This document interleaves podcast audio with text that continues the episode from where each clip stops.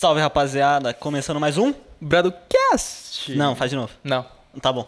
Começando mais um Bradocast, eu tô aqui eu e o Carlão. Salve, Brunão. Tranquilo, irmão? Beleza? Tranquilo? Tranquilo. Eu não tô bem.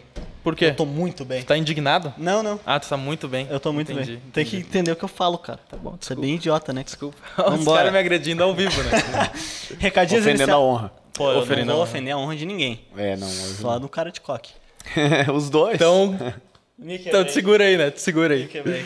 Recados iniciais, Carlão. Apoia-se. Apoia-se. Primeiro link da descrição, o link mais importante da sua vida. Lá que você pode fazer o nosso incentivo financeiro, coletivo, individual, Voluntário. voluntário e Tudo bem. do bem. Pronto. Pronto, é isso aí, olha só. Mas é, é muito importante que quem quer que esse projeto continue acontecendo, a gente trazendo pessoas cada vez mais especiais. Então é importante você nos apoiar lá. É, a partir de um real e o que o seu coração mandar fazer. Que o seu coração É mandar, aí. Siga no Instagram, Arroba Bradocast, TikTok, arroba Bradocast, Twitter, arroba Bradocast, Facebook, arroba Bradocast, bah, Spotify, arroba Bradocast, YouTube. Arroba Bradocast. Não, não é arroba aí, né? É só Os caras estão em tudo, hein? Tamo em tudo, mano. A gente vai dominar o mundo, na verdade. É. Ah, os Tamo lá no Clubhouse.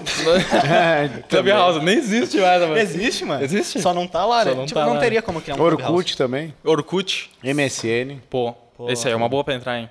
Esse aí é. É uma boa, mano. Vamos, vamos comprar um terreno de NFT lá no Facebook. Tá Boa. ligado dessa? Sim, eu, eu lembro. É, vamos comprar Terreno lá. de NFT? Tem gente que compra terreno no céu. É que os terrenos, na verdade, são NFT, né? Pai, tu trouxe um belo num ponto, mano. Entendeu? Enfim, deixa o like, se inscreve, compartilha e manda esse link desse vídeo pro seu irmão. Pronto, tá aí. Tamo aqui Já com ajuda. quem... Oi? Já ajuda. Tem Já gente que tem ajuda. 10 irmãos, hein? É, tem gente que. Olha só. Olha Eu, só. por exemplo, bastante, tenho né? quatro. Quatro. Aí, pô, tá É. bem. O meu Tá Cada bem um que dá demais. um like, ele já dá um up, né? Já Claro. dá um up. Já Pô, dá um up. doar no apoia-se, então, meu Tá Deus louco. Um real pra cada um é 10 conto. Tá louco. Mas enfim, cara, tamo aqui com quem? Hoje estamos aqui com Iago Morante. É assim que fala teu nome, É né? Morante. Iago Stock Iago Morante, Stock pode ser Morante. também. Estoque? Tipo, Estoque. estoque Sou de... dono da Stock Center. Ah, o Não, varejo. Todo mundo fala. bom, Pô, que bom se seria. Mas seria bom, né? Ah, Pô, seria Aí tu não estaria aqui, tu ia Eu estar estaria em muito... Miami. não, tem, não tem por que estar aqui. É, mas né? eu tá gravando em Miami lá, de calça- calção, sem camisa, de boa.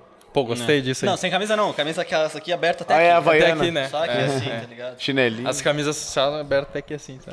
Mas enfim, Show quem é Iago Morandi? Quem está aqui sentado na nossa frente? Na verdade, gurizada. Eu não sou Iago. Eu foi a mesma coisa eu, que eu ma- pensei. eu vim, é, eu vim aqui no lugar dele. Não. O que que acontece? Ah, fui criado aí também no, em, em bairro, no bairro Diamantino. E primeiro lá no Pedancino, perto de Flores da Cunha lá. Então a gente saiu dos gringos pra Zona Leste, né? Perto de, de, de criminalidade e tal. Então foi uma, uma mudança meio brusca. Foi brusco. É, do Pedancino, que era afastado, que tinha um botequinho lá perto onde a gente morava, pro, pro meio do- da loucura. E a gente ficou com muito receio por saber de algumas ações de ocorrência policial no bairro onde a gente foi morar na, na época. E na primeira semana nós morando lá, já deu um tiroteio bem na, bem na, na rua, só que foi meio coincidência, não era. Não acontecia isso sempre. Nós morava no bairro Desores, mas perto do Diamantino. Então nessa primeira semana a gente se apavorou. Ah, mas então todo dia tem tiroteio e tal. é, mas... é a primeira impressão que fica. Aí se apavoramos, já quase queria vender a casa, sair fora, mas Ah, né? no fim ficamos lá. E aí eu fui, o primeiro emprego foi trabalhar no, no mercado lá com 16 anos, assinar que a não era carteira. no estoque.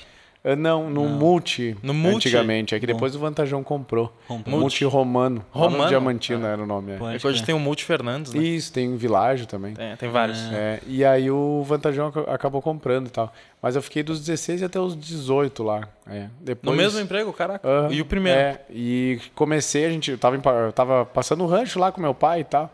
E aí ele disse: tem uma vaga pra esse guri aí e tal. Daí o cara me trouxe uma camisa, jogou, ah, já fica aí. E assim comecei, e tava assim lá. começou, que da hora, É. cara. Da hora. E, e daí fiquei até os 18 lá. Depois trabalhei numa, numa metalúrgica. Uhum. Todo, meu pai dizia que não era pra mim, que não era o perfil e tal. Uhum. E eu teimoso, não, mas eu conheço muita gente que trabalha, meus amigos trabalham, é, vai ser tranquilo. E realmente não era o meu perfil.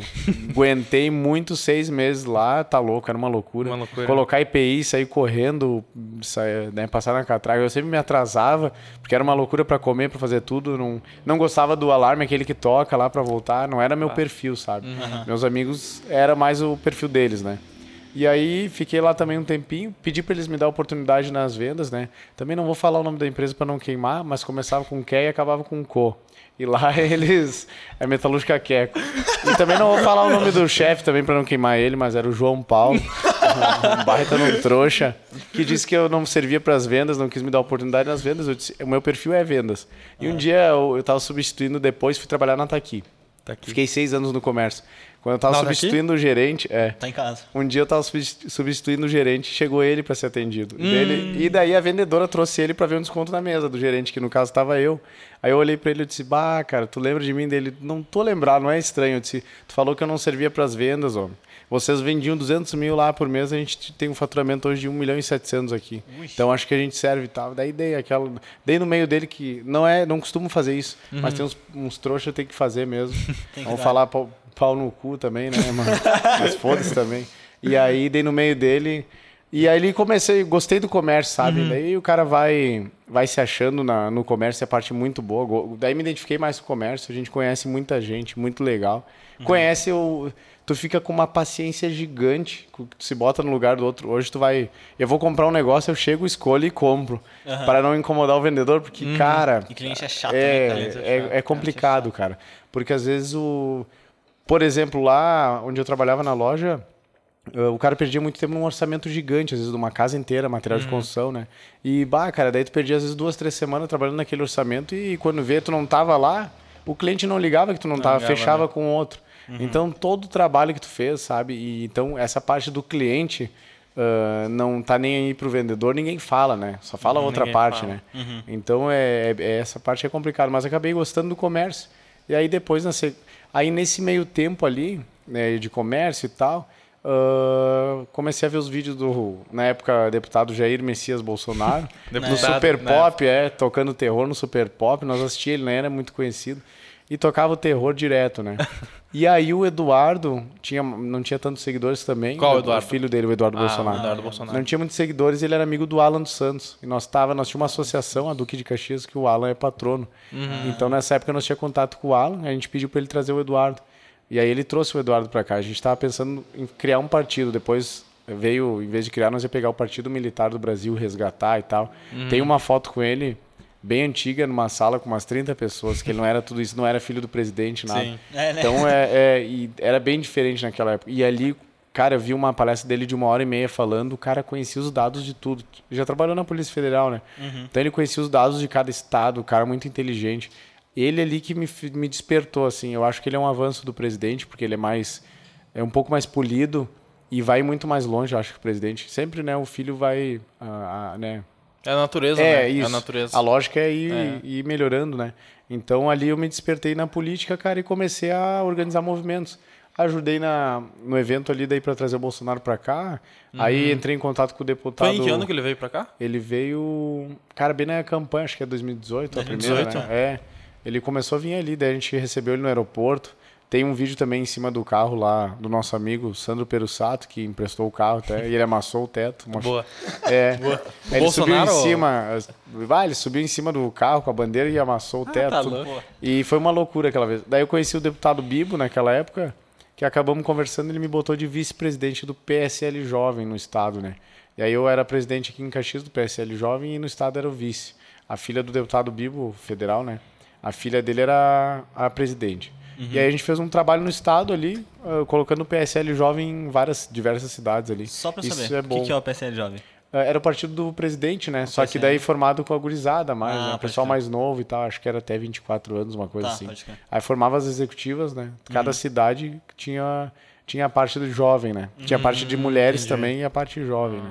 Pode crer. Muito legal essa época aí. Ali foi bom porque a gente a gente colocou muita como a gente formou executivo em várias cidades, uh, fique, fiz amizade em várias diversas cidades e várias delas fizeram vereador, né, agora. Então a gurizada que nós fazia campanha junto com o Bolsonaro muito se elegeram. Uh, Felipe Falha de Cachoeira, que é um baita de um vereador lá, tá matando a pau. Tem um outro, o Antônio, uh, também que é de, acho que é de Sapucaia. Vários, vários lugares aí. Hum, vários. Bem, bem massa. Várias cara. cidades. É. Foi ali que começou a ter interesse pela política. Isso, ali a gente começou a fazer. Cara, daí começamos a fazer evento, evento, bombar. Teve um evento que a gente fez que eu me apavorei, assim, foi um dos que mais, mais bombou mesmo, assim, que a gente botou muita, uma galera muito grande, que era, eu acho, cara, eu não vou lembrar do que que era, eu sei que a gente, eu olhei assim, era uma questão do STF, que eles tinham feito uma coisa muito ruim, assim. E O STF, no caso. É, e eu olhei pra Sinimbu, assim, era emocionante, cara, porque era tomada, né, cara, tomada, muita galera. O recorde até hoje em Caxias foi a questão da Dilma, né, do impeachment da Dilma. Mas essa vez foi a segunda maior. E a mais emocionante pra mim, a mais legal, foi agora não muito tempo aquela do tra o tratoraço que a gente tra- fez. aham. Porque mesmo com chuva, cara, deu muito trator, muito trator. Eu Deu. tenho um vídeo passando no meio dos tratores, assim, descendo o Sinimbu, que ali foi um dos mais legal. E o vento pegando, nós lá em cima na chuva e nem Que aí. nem maluco. Nem aí. É. Que nem maluco. Um evento legal que a gente fez na praça também foi na vitória do Bolsonaro. Do Bolsonaro. É, eu tenho um vídeo até eu pensei hoje. que ele ia falar do Juventude quando o Juventude subiu. Não. Essa foi legal também. Esse também. Tu é do Ju? É o torço. É cidade, né? Cidade, é. É, o mesmo. O meu irmão torce pro Ju. Aí eu tava junto com ele lá. É. E aí nós fizemos o velório do PT, cara, com um caixão e tudo, tiramos o caixão em cima do guincho, foguetório, paramos a praça, Ah, não, cara, as pessoas apavoradas, meu. Tiramos o caixão de dentro de uma van, botamos a van do lado, ninguém sabia, né? Aham. E abrimos assim e botamos aquele caixão com a bandeira do PT por fora e tal, depois descemos o caixão pra galera, foi... Aquele dia foi muito louco, muito massa. Muita gente, né? Ah, tava lotada a praça, tá louco, cara, uma loucura, meu. Aquele dia foi legal. Aí tu curte o ambiente, né? Bah, é maluco. muito tri, cara. E a posse do Bolsonaro eu fui também. A posse a gente Tu foi lá pra Brasília? Aham. Foi, muito, foi, foi muito massa. Vai entrar pra história também. Só o cara estando lá pra sentir o que foi, sabe? A, é. arrepia, assim. Olha, a gente olhava ele meio perto, né? Porque ele tava no... Aquele negócio que eles fazem o discurso. Tava bem perto de nós, ele e a Michelle lá. Foi bem legal. Daí o cara sente uma energia diferente, assim. Entra pra história, é um presidente, É né? um Não, presidente. presidente. É, bem, bem massa, cara. É, vai ficar pra história mesmo. Depois tu vai ver nos jornal lá uma fotinho do- da, da posse do Bolsonaro, tu vai estar lá, em pé. É verdade. Eu Olhando, aqui, você tava lá. tá? Bah, foi uma loucura. E eu conheci Brasília, cara, primeira vez. Pô, Brasília é absurdo, né? é Nunca fui, loucura, mas- meu. Bah, é, É loucura. Eu É fui- loucura, nunca fui. Pô, eu olho pelo Não. Maps lá em cima que é um Mas é. avião, tá ligado? Não, nó- cara, nós passeando lá no Paranoá lá e eu não lembrava que aquele negócio era artificial, cara. Era artificial. Os caras levaram toda aquela água pra lá, fizeram toda a Brasília. Fizeram tudo zero. Brasília foi projetada, né, pelo, Sim. Pelos comuns aí pra ficar longe do povo, o povo não poder co- ah, cobrar, né? Como uma vez era, por exemplo, no Rio de Janeiro, nos estados, né? Como se fosse, né? Se, se talvez não tivesse Brasília ia ser nos estados, tu consegue cobrar o político. Então Brasília é isolada de propósito, né? o cara não ter acesso, não conseguir co- cobrar os políticos. E forma de avião e tal, toda aquela palhaçada, né? Ela é bem projetada, mas que não serve Foi pra quem nada. que projetou? Não foi o Juscelino. Juscelino, é, foi o Ju- Juscelino, foi o é. Juscelino, né? Junto também com o- aquele. Me esqueci, tem um outro cara lá. Agora me esqueci o nome. Não é o. Não foi o que completou a obra? É. Sim. me É o que o. Pá, eu sou É. dele agora. Foi o Não era o. Jango, era? É o Jango, eu acho que o Jango veio antes. Ah, agora eu não tô lembrado. E agora? Getúlio Vargas não, foi? Bom, não importa, né? É. Não, não, Getúlio Vargas eu tenho certeza que não foi, pô. Com já- certeza não foi, né? Ele já tava morto. aí. Pô, é fato. Não, de fato. É, mas enfim, aí tu viu lá a posse, tudo certinho, e depois continuou nesse interesse pela política, né? Isso. Daí a gente fez uma página chamada Revisando Caxias. Revisando Caxias. É, Revisando. cara, essa página, tipo, estourou, meu, na época. Chegamos a 60 mil pessoas rapidinho. 60 mil pessoas. É, a gente perdeu porque a gente começou a expor de tudo. E aí a gente começou a expor algumas coisas do município aqui, né? Alguns erros da, da, da Da prefeitura. prefeitura. é. Também não querendo citar o nome, mas na época do, do- daquele prefeito também não vou citar o nome, mas era o Daniel e acabava com guerra. e aí a gente começou a botar algumas coisas do. Dele. É, mas erros porque é ele que tá na administração. Vamos botar o que as- a população nos manda, não interessa quem Sim, tá lá. sim, sim. E aí, Se fosse outra pessoa, ia colocar igual. Cara, nós não dava quando nós éramos seis administrador, respondendo no Messenger, buraco, problemas. Só que, cara, gera muito custo pra te resolver, tu ir atrás, gastar gasolina e tal. Então é complicado. E tu- tinha retorno na época? é, não, nenhum Não? na página. A gente fazia porque gostava, meu. Não tinha preço. Eu sempre digo, cara, todo mundo fala mal da política e não sei o que e tal. Um dos dias mais felizes da minha vida foi o lugar onde eu menos fiz voto, tá? Foi onde eu mais trabalhei na eleição e menos fiz voto. Foi o dia que a gente arrumou um problema de esgoto do bairro Vila Lobos, que ninguém arrumava, diziam que não tinha como arrumar. Eu liguei para a Secretaria de Obras na época, um tempão atrás, isso, na época da página. Tem um vídeo até hoje na página. Liguei pra Secretaria de Obras, falei com os caras também de obras lá, eles disseram, bah, meu, não tem o que fazer. Eu disse, cara, e se nós tampar lá em cima, como o morador me falou, ele acha que se tampar no lugar tal, não vai escorrer pra cá. Porque o esgoto entrar, foi um dos vídeos que mais bombou na nossa página. O esgoto entrou na, na casa de um senhor de idade e ele não conseguia, ele tinha problema, tinha aparelho lá e tal. Ele ficou ali, com aquele esgoto Ficou dentro de casa, meu. de casa. As pessoas tinham isso, tem tudo, tudo na página. É só botar Iago Stock Morando de Revisando Caxias Vila Lobos no Face. E aí, que era bem lá em cima do Vila Lobos. E aí, aí tinha isso aí e a gente conseguiu arrumar dele, tá, eu vou fazer esse teste. O cara, por favor, meu, me faz essa mão. Fizeram o teste e a gente conseguiu arrumar esse problema. E aí me ligaram os moradores. Bah, eles arrumaram, Iago, vem aqui, não sei o que e tal. E eu cheguei lá, tava toda essa rua, assim, a comunidade esperando, assim, pra agradecer. A gente desceu do carro, eles com, com bolinho, convidando pra entrar tomar um café e tal. Cara, essa cena não tem preço do que a tem, política te proporciona, sabe? De facilitar a vida de alguém. Isso é política, sabe? É a parte legal, que ninguém vê, entendeu?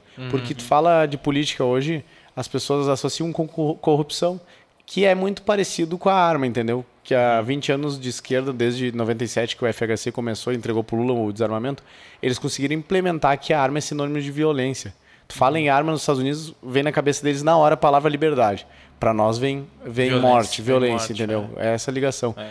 E a política é a mesma coisa, é muito distorcida, sabe? Muito. Uhum. E daí, por isso que eu falo. Então, depois daquilo ali, eu disse, cara, é isso que eu quero fazer, sabe? Como diz o Gabriel Monteiro, gosto bastante dele. Ah, a gente queria ter outro dom de jogar bola, fazer outras coisas, não encarar o sistema, não tentar, não se expor. Mas a gente não consegue, cara. Eu tento ficar longe, mas, tipo, cara, o Uhum. É. cara. O O cara vai Gabriel atrás. Monteiro também é. já sofreu, né? Sim. E pra ele falar isso, ele tem que ter. É, nós temos um Tem ter convite deles até pra ir pra lá. Sério? Era ter, eu era pra ter gravado um vídeo com ele, só que eu sou, Caraca. sou muito apressado.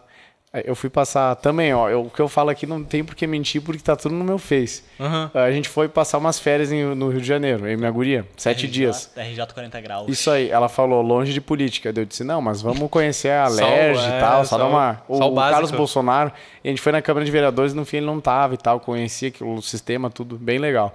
Quando nós estamos saindo, uma galera do PT passando na frente, e caminhão e loucuragem, eu disse, o que, que é isso dela? Deixa pra lá. Porque eu aqui em Caxias eu ia nas manifestações, né? Sim. Aqui em Caxias eu ia nas manifestações de esquerda. Aí eu disse, bah, aqui, se, imagina se eu for aqui no Rio de Janeiro, vai bombar a minha live, né? E ela, não, Iago, deixa, deixa. E o Gabriel aí, os assessores tinham dito, "Toma, nós vamos estar em tal lugar, tal hora, que ele ia na manifestação. ah, e eu, beleza, e era ali perto. Cara, e fiquei esperando, faltava meia hora pra ele chegar, meu. Eu não me aguentei, fui pra cima de um caminhão, peguei o celular, comecei a filmar e subi num caminhão deles. Os caras farejos disseram, tu é do MBL, não sei o que, o MBL tinha esse costume na época. Eu disse, não, não sou, tu é da onde? Começaram a me apertar ali e tal. Daí, não, eu não sou de nada. Fiz uns vídeos, comecei a tirar ali os caras, comentar sem eles verem e gravar. Era na época da Marielle e tal, os protestos de Marielle e coisa. Desci do caminhão ali, e daí chegou o BOP pra tirar os caras dali. Bop. Quando o BOP chegou, vai, estacionaram várias motos e carro e tal. Bah, eu não aguentei, tive que ir lá tirar uma foto com os caras, né? Eu disse, bah, fui lá e pedi, ô gurizada, posso tirar uma foto? Sou lá do sul, admirador de vocês e tal. Não, vamos, vamos, não sei o quê. Fizeram tudo cara de louco De com a louco. bandeira do BOP. Eu cruzei os braços e tirei. Cara, quando acabou a foto que eu olhei, tava todos de esquerda olhando. E o BOP vazou embora, meu. E eu tu fiquei ficou, lá. e Deu ficou. putz, cara. Daí minha guria lá apavorada e o Gabriel não vinha, porque eu me comunicava com o Ziza, Vinícius Ziza, que é um assessor dele. Nossa senhora. É, e aí eu me comunicava com ele e tal. E aí eu disse, cara, vamos, vamos vazar daqui, vamos vazar. Tinha um outro, o Arsênio, acho que é, que também que eu falava. E aí eu disse, vamos vazar, não vai dar tempo. Cara, quando a gente tava vazando, entramos no Uber, os caras estavam loucos querendo nos pegar. A gente entrou no Uber, eu olhei assim, umas luzes e tal, uma galera, um segurança chegando e tal, era o Gabriel. Logo depois, perdi de gravar o cara. Assim, eu vi que ele entrou no meio da galera, não dava tempo de eu falar, Não coisa, disse, tempo, vamos né? embora. Eu perdi, ia gravar um videozinho legal com ele, sabe? Mas aí nós estamos pra ir pra lá, não sei quando vai rolar, cara. Talvez, eu queria mês que vem, mas não sei, é que dá um dinheirinho ali de passagem, né? Tá meio caro, tem que pegar um pouco mais, um pouco antes, né? É, Mas eu ele é um cara que eu admiro bastante, cara. Ele, é. e o- eu me inspiro nele, cara, e no Nicolas Ferreira, que Esse é eu não de. BH lá. Esse Ah, esse, pô, vou te mandar os vídeos dele. Acho que eu conheço esse moleque. Esse Ele é, mais, é ele é bom. mais novão, não é? É, agora, por último, o Neymar chamou pra ir almoçar na casa dele, foi lá pra Paris. Quem que é o Neymar? Neymar segue Quem ele. que é, Neymar? Bah, daí ele se deu, cara. Foi lá só conhecer o Neymar, não, vamos almoçar. Vamos Daí ele almoçar. brincou, eu não tava nem com fome, mas já que tu insiste, Já que tu né? insiste. O Neymar falando, pô. fiquei Pô, feliz eu de faço, saber. eu faço a honra de te pagar, eu tá louco. Ah, tá bom. Aí não tem jeito. Muito né? massa, Aí não Eu tem ia jeito. pedir pro Neymar cozinhar pra mim. Quero, vai lá no fogão. Faz, só pra te faz. aprender. Aí ele faz embaixadinha com um repolho, tá ligado? É. Tudo é futebol, né? É claro. Pô, cara, e eu vi que tu gosta muito de arma, né? Uhum. Tu gosta muito de arma. Já vi no teu perfil do Insta, que é muito da hora, inclusive, teu Sim. perfil. E tu gosta muito de armas. De onde é que veio esse gosto aí? Veio de onde. É por conta de onde tu veio? É, Por desde conta daquele- pequeno, desde cara. pequeno desde. Jogava pequeno. COD, né? Também, é. Também, né? Tudo. Não, é o cara do Battlefield, pô. Ah, Tudo. Battlefield. Não, eu era mais do Do COD, COD? é. Ah, tá, tá. É. Que bom, né? Battlefield também, por E favor. os dois eram tri, mas eu jogava mais COD. O que, que eu ia te falar? Eu gostava do. Bah, o, aquele o Guerra Moderna. Modern Warfare. Modern Isso aí, Warfare. o da favela, aquele. Sei. Crer. aquele é o mais aquele lá era tri que top, né, lançaram cara? até hoje. Top, Tinha as né, dublagens dos caras, Tinha né? as dublagens. Falando e tal. Pô, né? cara, se, é Bra- se é Brasil, é favela, né? Automaticamente Aham. pros gringos é, É, exatamente. é, E a bala pegando no meio da favela, era legal aquilo lá. É muito da hora. Ah, é. Aquele lá era bala. Falando do, de arma, né, cara? Sempre, a gente sempre, Sempre. teve acesso, desde pequeno também. Ah, desde É, pequeno. família, bisavô tinha arma, avô, tudo. Aí eu também cresci num, uma das coisas, tem dois livros que eu gosto, né? O Mentira para mim sobre desarmamento, do Bene Barbosa. Hum, eu conheço. E o outro é do Bruno Garchagem, Garchagem por que que o nome do livro é Por que no Brasil am- amam os políticos, uma coisa assim, é nesse sentido. Por que, que a gente idolatra os políticos? Os dois falam sobre essa questão das armas e os mitos, né? E um dos mitos eu cresci aprendendo sobre esse mito, né? Que é o de, ah, a pessoa pode beber, atirar e tal. Mentira, porque lá onde a gente morava, o pessoal ia jogar canastra e tal na sede, bebia o dia inteiro, a tarde inteira. Cada um tinha um oitão. Um revólver, um 32. Anos atrás era assim, o porte de arma tu ligava pra delegacia, o delegado pesquisava teu nome e te dava o porte. Na polícia civil, né, era assim. Até 97, que o FHC veio com essa ideia de retardado. Então assim, ó, Desde, a- de- desde essa época, os caras jogavam canastra, brigavam na mesa, ficavam bravos, iam Mas pra a casa bravo, ninguém bolso. matava a mulher, não tinha Maria da Penha e ninguém se matava na mesa, todo mundo armado. Por quê, cara? A arma é igual no Texas, né? Eles sabem que tá no bar todo mundo armado. Que vai ficar ruim pra todo mundo se alguém um atirar no outro ou coisa assim. Tanto que lá também tem lei na cidade lá que tu tem que andar ostensivo, mostrar que tu tá armado, que tu não tem o porquê esconder uma Não arma. tem porquê, né? Então é totalmente diferente, né, cara, o, o pensamento. Então eu cresci em meio a isso e vi que o quanto é importante ter arma de fogo, tá? Que a arma, em primeiro lugar, é a liberdade do povo. Primeira coisa, é a liberdade. Segundo, é a legítima defesa. E terceiro, é a questão do esporte, né? É é uma coisa para ti, um passatempo, né? Então são três coisas que não tem. A pessoa só vê o quanto é necessário a arma quando tiver fazendo falta, né? Numa hora que faz falta e tal. E hoje em dia, quando eu vou vender, depois que eu vendo, primeiro eu vendo e depois eu digo, para não dizer que é argumento de venda. Eu falo, cara, hoje em dia não é mais opção. Em Caxias, no Brasil, tu ter arma de fogo. É, virou uma necessidade, infelizmente. Uma Nós necessidade. temos uma guerra com 60, que o PT entregou com 60 mil mortes ao ano, que a gente acha isso normal. É mais do que qualquer outra guerra do mundo, ninguém fala isso. Então eles entregaram, agora baixou os índices, né? Reduziu para 30 mil. E com armamento maior, né? Então os índices mostram, revelam a verdade. 60 mil mortes ao ano, então não tem semi-aberto, sabe como é que funciona a lei, ah, é uma palhaçada no Brasil, né? E a gente fica aí com esses loucos. Agora, implementação de câmeras na Polícia Militar. Então, cada vez mais a polícia vai ter que seguir a lei. e se a segue a lei, o estatuto certinho como é, nada funciona, tá? Quem sofre é a população. Não é, não é o, não é o É que as leis estão aí para beneficiar o Estado, né? isso não aí. a população. Isso aí.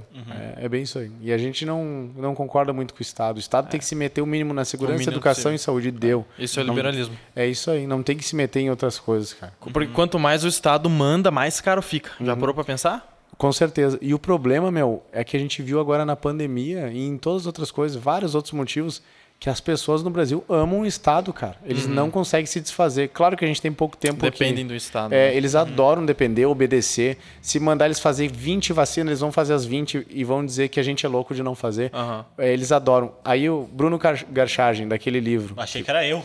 Não. Já pensei. Bruno Garchagem, daquele livro que eu falei pra vocês. Sim. Eles chamam, chamam de paradoxo de Garchagem.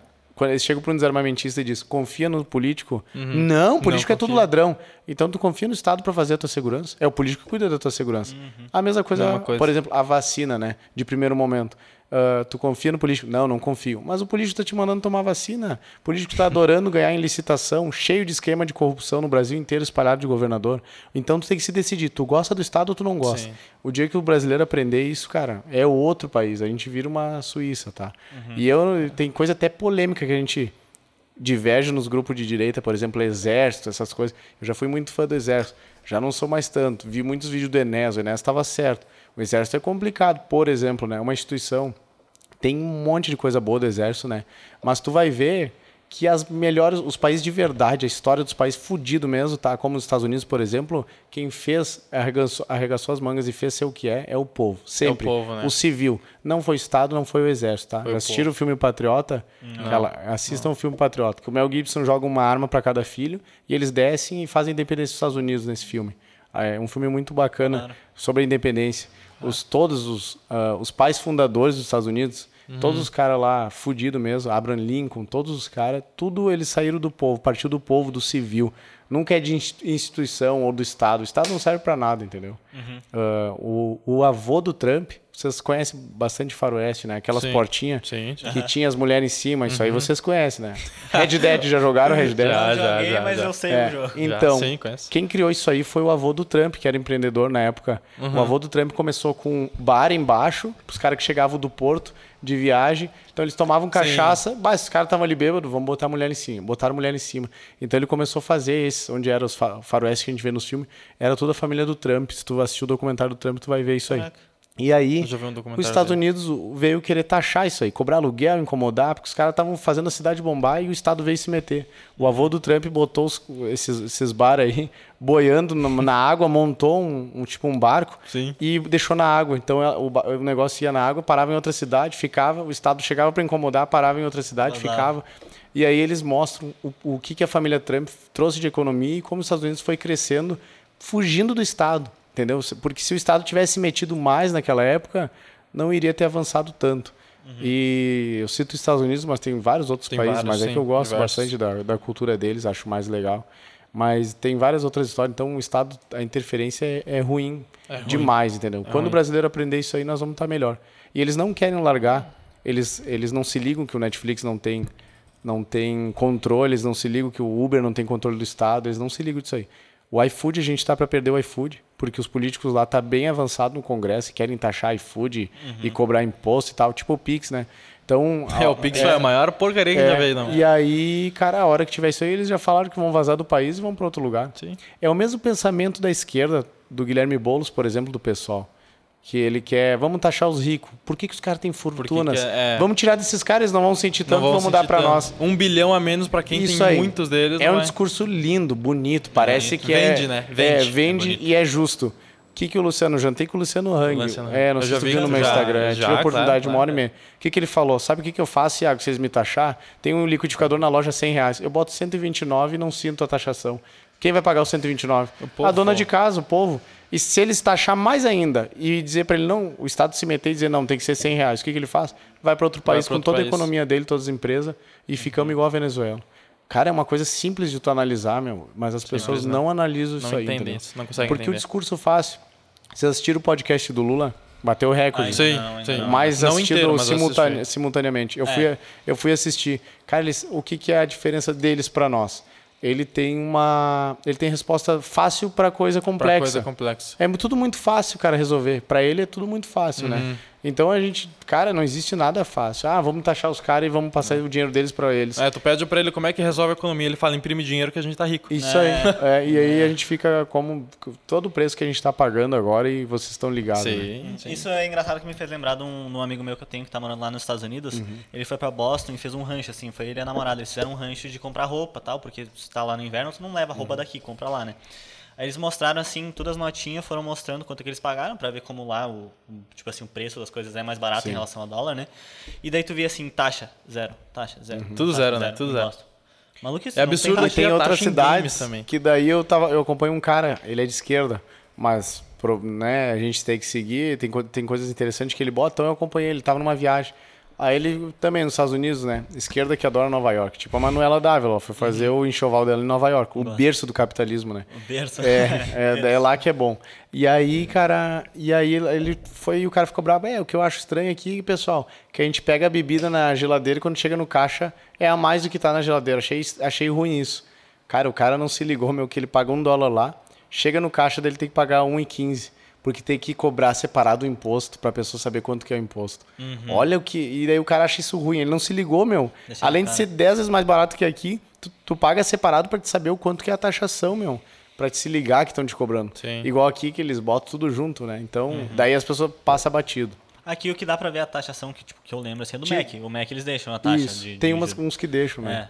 Mas, Mas, só é bem raro. também. Mas aí, aí que tá, isso não... Mas o- tu não por tá exemplo, vendo do ovo, do azeite, É, vai por vê, aí vai, né? O, o, Mac, por exemplo, ele coloca a taxação ali dele, não sei nem se é verdade, tá? Mas vamos supor que é. Que ele coloca ali a tributação que tem né, no produto. Ele coloca isso por opcionalidade, não é uma obrigação dele. Não é, não é. Nos Estados Unidos é uma obrigação. obrigação. Isso, isso aí. Lá E o- todo mundo tem que é, colocar. E outra coisa, ah, uma arma, né? A mais barata que a gente tem no mercado hoje é uma pistola 9mm, uma AG2C, que é a que eu AG2C. tenho, né? É uma arma muito boa da Taurus e tal. Ela, ela aqui tá 4 mil reais agora, 3,990 na oferta. Tá um preço bom. Por enquanto a gente tá Preço de um mantendo. PS4, né? É. Pera de um PS4. Cara, agora eu vou dizer pra vocês das armas, 72% é imposto. 72. Sério? 72. 72% de uma Agora arma vocês imposto. já pararam para pensar o que, que é isso e o, o que, que move, poderia mover a economia, porque o dinheiro vai para o Estado que é ineficiente. Pois é, Imagina se fosse É. pro empreendedor, É. pra ele Então, expandir o negócio Ah, tá dele. louco, cara. É muita. é- isso aí é desanimar, né? cara? Desanimar. A gente dá vontade do cara se sumir, deixar quem gosta do Estado, quem gosta da esquerda, deixar aí e já era. E o cara se mandar, né? Se mandar, Teve um é. momento que tu falou que vende armas, né? Uhum. Que história é essa, irmão? Tu tem alguma relação com alguma loja, alguma coisa assim? Sim, eu trabalho na celeiro, na verdade. Ah, é. Celeiro das armas. É, na da, da Garibaldi, são duas lojas, né? Agora a gente abriu uma segunda unidade lá, eles abriram, que vai ser o primeiro stand de 24 horas da região da Serra Gaúcha e o Primeiro? segundo no estado, é. Caraca. Ah, É, bem legal. E a loja lá tem 500 metros quadrados, essa segunda. Pô. Tem espaço com churrasqueira para o sócio fazer churrasco. Tudo. É, tem é, garagem indoor, né? Pode botar o carro lá dentro, então é mais seguro. O pessoal Mais tá vindo das outras lojas migrando pela segurança da nossa loja. Tu bota o carro, abre, desce tua arma, pode ser uma arma longa, né? Uhum. Eles reclamavam que nas outras lojas no centro tinha que sair com uma 12 na mão para Na te mão, entrar. Na rua, né? Na rua, meu. Então, agora melhorou isso aí, o pessoal tá, tá gostando da nossa loja por essa questão da segunda. Uhum. E eu tô na, na, na matriz, que é na Garibaldi, né? Na Garibaldi. É, e daí lá é, é muito massa, cara. A gente tá vendendo bem, tá, estamos conquistando bastante cliente Tá aí com atendimento cliente. diferente, tá bem legal. Essa ideia da segunda loja me lembrou bastante a, o beat tênis lá da engenharia, porque eles também, tipo, tem esse espaço de botar o carro, tem, tipo, restaurante, então é bem um bagulho pra abraçar, É. pra realmente deixar Que é a sócio dentro, tendência, né? São Paulo, tendência. Porto Alegre é isso aí. Tá, e não tem muito preconceito com vender arma.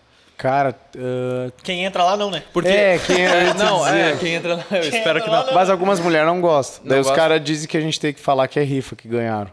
Ah, caraca. Não, mas é que eu vejo assim, sim. porque do mesmo jeito que tem gente que gosta de arma, que vê Uhum. arma, como tu vê, que é uma questão de liberdade e não violência, tem quem vê da outra maneira, né? Sim. Que é o que eu te falei, foram 20 anos colocando isso aí na, na cabeça das pessoas. Mas assim, o que que acontece? A gente pega casal. Chega lá, a mulher não gosta. Não, porque não sei o que, Deus o livre, isso aí e tal. E aí a gente. Daí leva pro stand.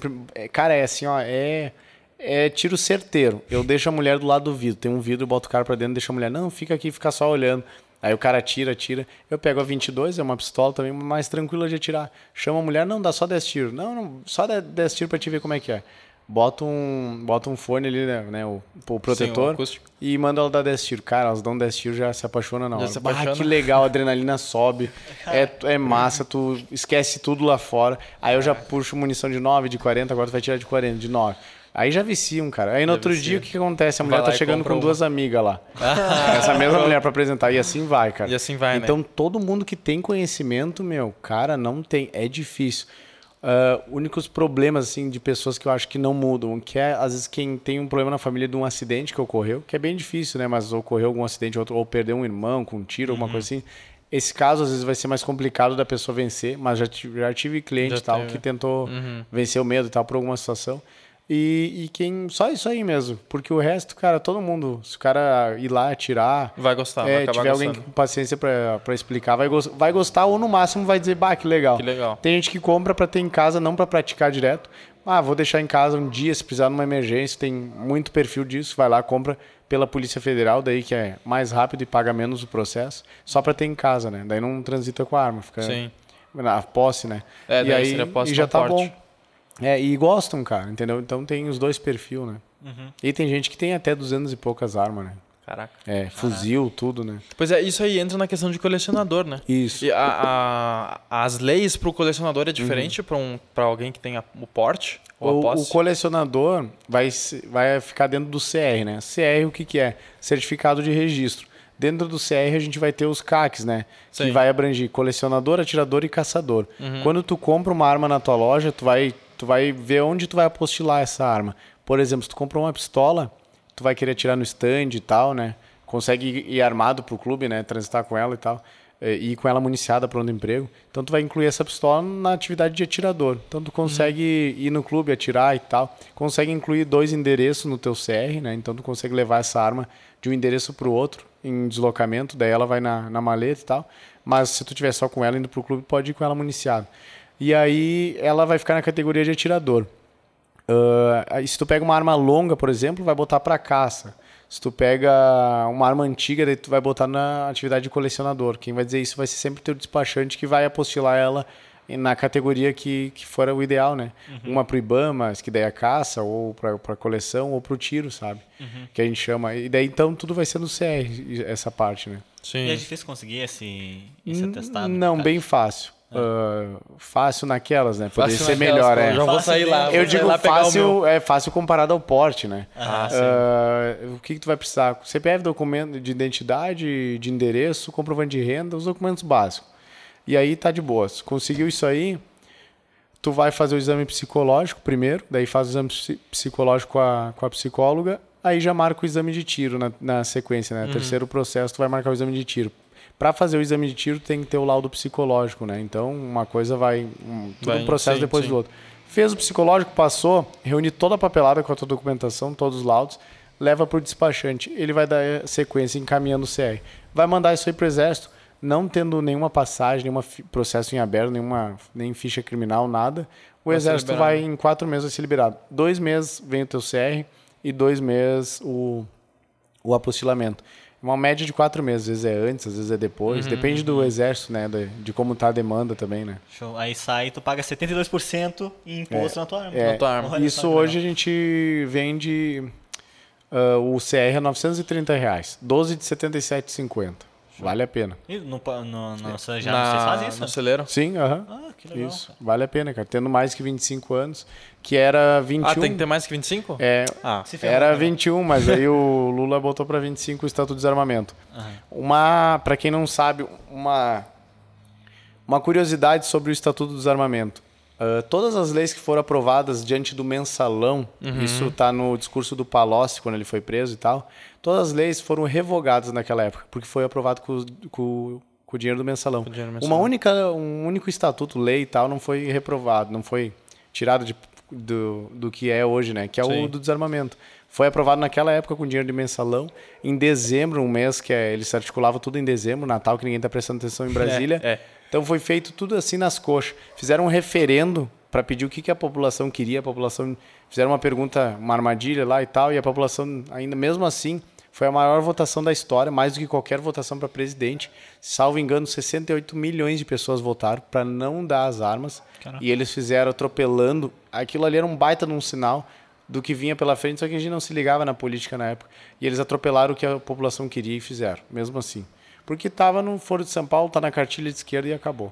Uhum. Então passaram por cima de todo mundo. Né? Caraca. Né?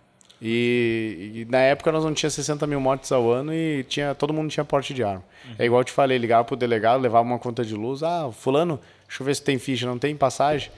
Tranquilo. Porta, o meu bisavô, meu avô, todo mundo tinha porte. Uhum. Meu pai já teve também. Uhum. Daquele antigo da Polícia Civil, Sim. né? E Sim. hoje em dia, se tu quiser ter o porte, como é que tu faz? Hoje, só com uma ameaça, uma atividade de risco muito complicada. Tipo... Uhum Tu exercer uma atividade é, de risco isso aí. no teu dia a dia. É isso aí. É bem difícil, bem difícil. Já foi negado para empresário, não existe. A maioria chega lá na loja e, ah, porque eu lido com dinheiro.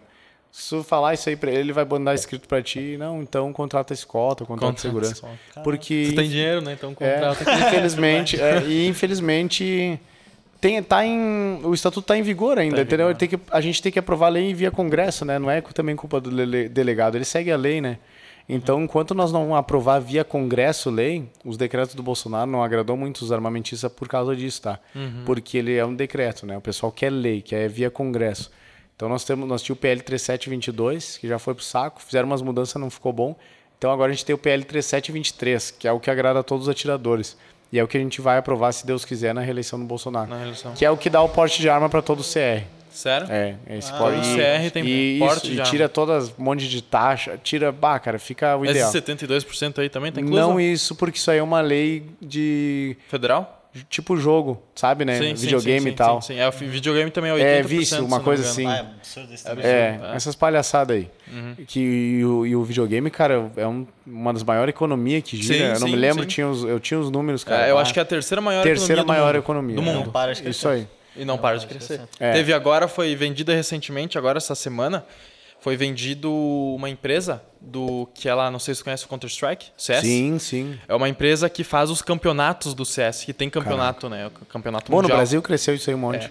E é muito. O E- filho do e Luciano ela Hang tá vendida- envolvido nisso aí. Tá É. envolvido? Uhum. E ela foi vendida essa empresa por 1.5 bi de dólares. É.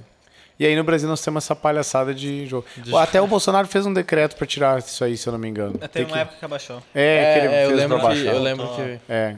Isso aí que é complicado, né, cara? É, é zoado. Deixa eu voltar só por curiosidade, quando tu falou que jantou com o Luciano Hang. Como é que foi isso?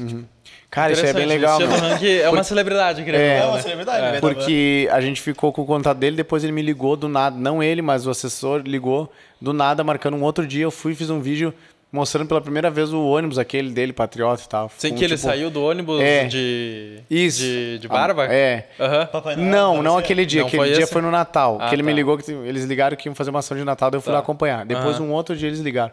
Cara, acho que eu sou o único aí no Brasil que ele fez vídeo na campanha apoiando. Tem um vídeo que ele me apoia. Caraca, que Manda, sério? ca manda Caxias votar em mim. Só como a gente não tinha um pila pra patrocinar o vídeo, poucas pessoas viram. Poucas viram. Nós não É. patrocinamos vídeo nenhum até hoje, cara. Não patrocinei. Não, não temos dinheiro, não tinha na época Sim, também. não tem. E aí, aí, se eu tivesse patrocinado, dado ênfase, né? Tá, Tanto- como é que tu conseguiu o contato dele? E daí, cara, pois é. Interessante. Um dia ele postou, ah, ele postou que tava aí aquele dia da janta. Que tava chegando em Caxias e tal, ia inaugurar no outro dia a van. e aí a gente com- Aquela van lá no... É. A pequenininha A pequenininha. É, e aí eu tinha contato com o Newton, que é o irmão dele, que é o cabeça de tudo. O Hang é a imagem da van, mas o cabeça é o Newton É o e a Newton. mulher do Luciano. A mulher do Luciano é a dona da fábrica, né? Que faz as- todas as coxas, as coisas. Cara, ela é a- uma das cabeças também. E o Newton é o, é o que toca tudo também, só É que que quem toca. aparece mais é o Luciano, né? Jogar mais imagem, né? comercial, Sim, né? É o mais comercial. É, Ah. e aí eu falei com o Nilton e tal, nós vamos estar aí tal dia, tal hora, a inauguração é amanhã. Não, beleza. Aí a gente foi pra lá, ficamos no hotel pra entregar uma lembrancinha, uns chocolate pra ele e tal. Aí ficamos lá no saguão do hotel. Daí ele fica ali que a gente vai descer. Ficamos lá olhando. Era naquele hotel ali no. Ali do lado do Iguatemi, agora eu me esqueci o nome. O Ibis... Não, não é o Ibis, é, É o outro. Intercity. Intercity. Não. Intercity. Não, é o É o Intercity. novo Lagueto? lá, o. Lagueto, né? Da, Lon, da Londer. Da... Da Londer, uma coisa E assim. agora? Faço ideia. É aquele É. que vão fazer a. a Isso aí, é isso aí. É, pode que é bem. É do lado da Cassol, tá ligado? A É Cassol isso que aí. atrás da vilagem. É, Aquela e ali. aí nós ficamos ali esperando, daí olhamos pra cima assim, tinha uma, tipo um terracinho, eles estavam na janta. Daí ele mandou subir. Aí nós falamos pra guria, olha, ele mandou subir. Daí ele dela, não, não, porque não pode, porque não sei o que. Eu disse, mas ele tá mandando. Aí ela, ele mandou de novo, a guria não quis deixar a gente subir. Daí ele desceu lá, nos buscou. Na mão. É, Vem mão, cá. vem. É, vai, vamos, vamos subir ali. Deu, tá, tem um negócio, depois vocês me entregam, vamos jantar com nós. Cara, quando a gente subiu, daí chegamos lá, tava a Eliana, né? que Tem um vídeo também com ela. Caraca. Aí tava a Eliana e tal. Aí é, mand- sub, sent- sentamos tudo lá na mesa e tal. Cara, muito legal. Não, só que eu tava nervoso. Tava eu, ah, eu tava com um também. casal de amigos, né? bem, né? Comecei a falar pro meu bruxo, tu quer ver quando nós sentar pra jantar que eu peço a palavra, tu filma? Eu bato na xícara, peço a palavra, imagina eu discursando o Luciano sentado na mesa. sentado, gravando e ele isso duvido, ainda. duvido, duvido. Quantas pessoas lá? Cara, tinha umas 30, 40. Tinha uns empresários da região, sabe? Cabeça. Uns, é, dono de vinícola e tal. Não era fraco. E aí eu, ah, vou pedir, cara, não me encorajei. Daí eu, o amigo dando risada, metendo pilha, não fiz. Daí comecei a filmar, porque daí os guris no grupo da loja, tá onde? Vim pra cá, não sei o que, que eles estavam fazendo churrasco. Eu mandei, cara, não posso porque eu tô jantando com o Luciano e com a Eliana. Ah, Deles, Ah, deles pronto, sai né? daí, homem, não sei o Pronto, que né? e tal. Daí eu pensei, vou ter que gravar, né? Puxei o celular bem na manha, né? Meu, puf, meti uma live no Face que ficou salva já. Daí meti a live que assim, daí eles olharam e tal. Daí ela, oi, Caxias, não sei o que, dá um recado assim. Aí ele também fala um recado, ó, convida pra inauguração e tal. Daí eu desliguei. Quando eu desliguei o celular, daí a assessora dela disse, ó, se você filmar ou tirar foto mais uma vez, você você não tem que ser retirado. Eu disse, tá, mas a gente tá aqui pelo Luciano, ele que nos convidou, ele tá pagando ela. Não é a, a festa aí, não é, Sim, a inauguração não é dela. Ah, mas não quero saber. Daí ficou aquele clima, já não gostou. Depois fui tirar uma outra foto, eles ficaram mais brabo ainda. Só que, cara, eu tinha que tá provar, arriscando, né? Ele tá arriscando. Daí eu, tá pa- eu, Luciano Hang ali, eu velho. falei pro meu bruxo, para de tirar foto e tal, né? Não, beleza. Daí, daí deu tudo certo. Cara, daí eu conversei com ele assim. Uma hora não foi direto, né? Ele conversava com nós, ia pra outra mesa e tal, conversava com todo mundo. Conversei com o irmão dele. Cara, os caras são muito fodidos, cara, muito. E assim, o porquê que ele é mais tri ainda, porque se ele devesse alguma coisa ou tivesse alguma coisa de errado, ele não aparecia tanto. Então ele não deve nada. O Muito cara conseguir né? vencer nesse país, abrir um negócio, dar certo, e tu vai ver a história dele também é muito é. tri. E, é, e ser humilde assim do jeito que ele é, cara. Por exemplo, ele tá na Forbes, meu, 50 bi a fortuna. E aí a humildade do cara chamar nós pra jantar. E aí às vezes tu atende uma pessoa ou outra, ou vê no, no Face, ou na, né, na vida, e tu conhece uns caras aqui em Caxias, né, que se acham, cara. Às vezes não tem onde cair se morto, meu. é, Aí tu vê que tá tudo errado, né, cara? E eu, daí eu digo, bah, cara, o cara tem 50 bi, podia estar morando em qualquer lugar do mundo, mas vai morrer fazendo, sustentando milhares e milhares de funcionários e trazendo. Uhum. Sendo humilde sempre, É, e gerando a economia do Brasil, ele transparente. podia estar em outro lugar, sabe? Daí Ganhando tu- muito mais até. É, aí tu admira muito, cara. E outra, o pensamento dele, assim, é muito. O cara é ligado nos 220, meu. Acorda às 5 horas da manhã, loucão já. Vai dormir às duas. Ah, mas ele é acho. loucão mesmo, Cara, o né? cara Ele é não para, meu, não para. E a inauguração foi muito legal. Bah, a inauguração foi, foi da hora, cara. Tava o Marcel Van Hatten, tava o- Guerra na época, né? Tava uma galera lá na inauguração. Foi Tá bem uma legal. galera. Da hora, da E ele faz um discurso bem motivacional, bem legal, Uhum. assim. Ele tem uma oratória É, absurda. dá né? vontade do cara vender pra ele. É, que da hora, cara. E tem um projetinho que eu vi no teu perfil, que é o Pro Armas RS. Ele. Como é que começou isso aí? Como o é Pro que, Armas, que, que é o cara, Pro Armas também? né? veio, eh, disseminou do movimento Viva Brasil. Em 97, quando surgiu isso aí, se levantou um cara das antigas, que é o Beni Barbosa, advogado, ele Uhum. era atirador na época, e viu que estava errado o, o estatuto. E percebeu isso aí e disse, cara, isso aí não deu certo em lugar nenhum no mundo. Começaram a desarmar o povo, sempre acabou mal essa Sempre história. mal. E aí ele fundou o movimento Viva Brasil, na época, né? Eu era afiliado, tinha carteirinha, tudo, pagava 100 reais por ano, uma coisa assim. Por ano? É, é, sim, era mais para contribuir e deslocamento de viagem do Benê para o Benê levar a palestra dele para mais lugares. Ah, entendi. Então, na época, o Benê ia com o Onyx Lorenzoni. O Onyx não era tudo isso também, né? Era mais de boa. Era mais... Era daqui, tava sempre por aqui. Ele ia com o Onyx, com, com, com o Bolsonaro, com o Eduardo nos, nas cidades, na época, isso aí. Tipo, teve reunião aqui que eu já tenho, tenho foto também, bem antiga. 30, 40 pessoas numa sala. Casa das Armas, uma vez trouxe eles. Então, era esse movimento. E o, o Benê foi cansando, porque é um... É muito errado e injusto, sabe? É- A política é complicada. O Benê acabou cansando e deixou de lado. Aí morreu um movimento armamentista no Brasil. E nos Estados era o Unidos, único, né? É, era único. E no- nos Estados Unidos nós temos a NRA. Não sei se vocês já ouviram falar. Nunca ouvi falar. NRA. É, e ela é uma, cara, é uma, é uma associação que movimenta milhões de dólares, tipo, bah, eu não lembro, mas comparado aqui é, é estratosférico quantos milhões eles recebem por ano de doação e de campanha e tal. Os caras lá, eles têm os representantes que eles botam também na, na política e tal. Assim. É, então é é era inspirado nesse movimento dos Estados Unidos. Aí morre- morreu o movimento Viva Brasil. O Marcos Polon, que é um advogado, admirador do Benê, leu os livros dele, ah, bolou o Pro Armas também. E começou uma associação, visitar todas, fez uma missão e uma logística de tentar visitar todas as lojas de armas do Brasil aí. Tipo, na época, em 97, nós tinha 20, 30 mil lojas de armas. Em cinco anos depois, nós tinha duas mil no Brasil, uma coisa assim. O Lula acabou com, com as lojas, lojas de arma e tal, o governo Lula. Aí acabou, daí o, o- ele inventa o Pro Armas, né? O Marcos Polon e começa a visitar as lojas. Aí ele veio até a nossa loja, até a Celeiro. Também tirou foto, levou bandeira e viajando o país inteiro. E tu se associa, paga 30 reais por mês. Tem vários planos, 60, vários planos. 100 reais, várias doações que vão te dando direito a ter mais acesso a ele ou às reuniões e tal. E aí esse movimento hoje é o Pro Armas. Todo mundo doa ou paga um pouquinho por mês. E aí tu tem acesso jurídico também. É gra- É, se acontecer alguma coisa, a polícia te pega ou coisa assim, que tu tá com arma legal, alguma coisa errada da parte da lei, tu vai ter acesso, né? E vai ter acesso a um jurídico que eles vão mandar na tua cidade ou coisa assim. Então agora esse movimento é o Pro Armas. A gente fundou, tem os representantes nos estados. Aqui é o Wagner Galardão, um cara muito bom. eh, gente boa aí, que é o representante aqui. A gente está no grupo com ele tudo. Então é ele que aconteceu alguma coisa com o CAC, com o CR, Alguma alguma é injustiça. é-. É no Rio Grande do Sul tá com ele. Cada estado tem um representante. Uhum. Aí a gente juntou na última manifestação, dia 7, o ano passado, em Brasília. A gente juntou. Não, dia 30 do 7 foi. A gente juntou, se eu não me engano, a gente juntou 30 mil pessoas em Brasília. Caraca, 30 No mil. ter- na terceira edição, a primeira deu 2 mil, segunda 15 mil e agora por último 30. O ano que vem a gente quer botar umas 50, 100 mil pessoas em Brasília. Foi muito legal. Teve a presença do Eduardo, de- do Sargento Faur, todos, Uhum. todo mundo tava lá. Foi muito legal, cara. Um movimento gigante. Hoje em dia cresceu tanto que eu acho que o governo não bota mais a mão nessa Não parte. bota mais a mão. O STF tentou e quer. O STF quer retirar, quer incomodar, quer restringir alguns calibres, voltar a 380 e 38 só, tirar. Porque hoje, por exemplo, eu tenho uma 9mm. 9 milímetros. Quem autorizou a 9 foi o decreto do Bolsonaro. Antes 9 era só para uso restrito Só do pros- Exército. Sim. Então o Bolsonaro liberou a 9. Então ah, eles querem voltar, tirar isso aí e tal. O que, que o ministro do Bolsonaro lá fez, do STF? Pediu vista do processo para seguir em análise dois anos. Fica, ele pode o prazo máximo, salvo engano também é a estratégia deles. Aí nesses dois anos o Bolsonaro quer se reeleger e aprovar o PL 3723 via Congresso, aí o STF não pode mais mexer e tal. Ah, Então essa é a estratégia. Nossa, do ProArmas, do Bolsonaro, do pessoal armamentista. É, tá nesse conflito aí. Sim. E quanto tempo faz que tu tá no CL de armas? Quando que tu entrou? Ah, cara, não faz muito, acho que vai fechar um ano. Um... Antes da Celeiro eu trabalhei no escritório de advocacia também, esqueci de falar.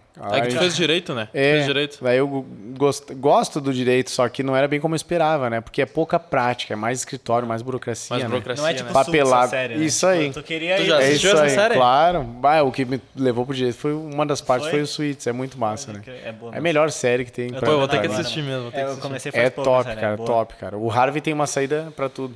Eu lembro do Harvey, lembrei no meu, né, agora pra me encorajar pro discurso da posse, nos, eu lembro do Harvey que ele fala quando te pressionarem contra a parede, quebra a parede, né? Quebra mas não. Quebra a mas parede, não é. mas não desiste. É, então é, a suíte é muito massa. Só que depois aí tu vai pro, pro direito na prática, não é tão. Eu prefiro a política, sabe? Mas eu acho massa o É que direito. política é mais atitude, né?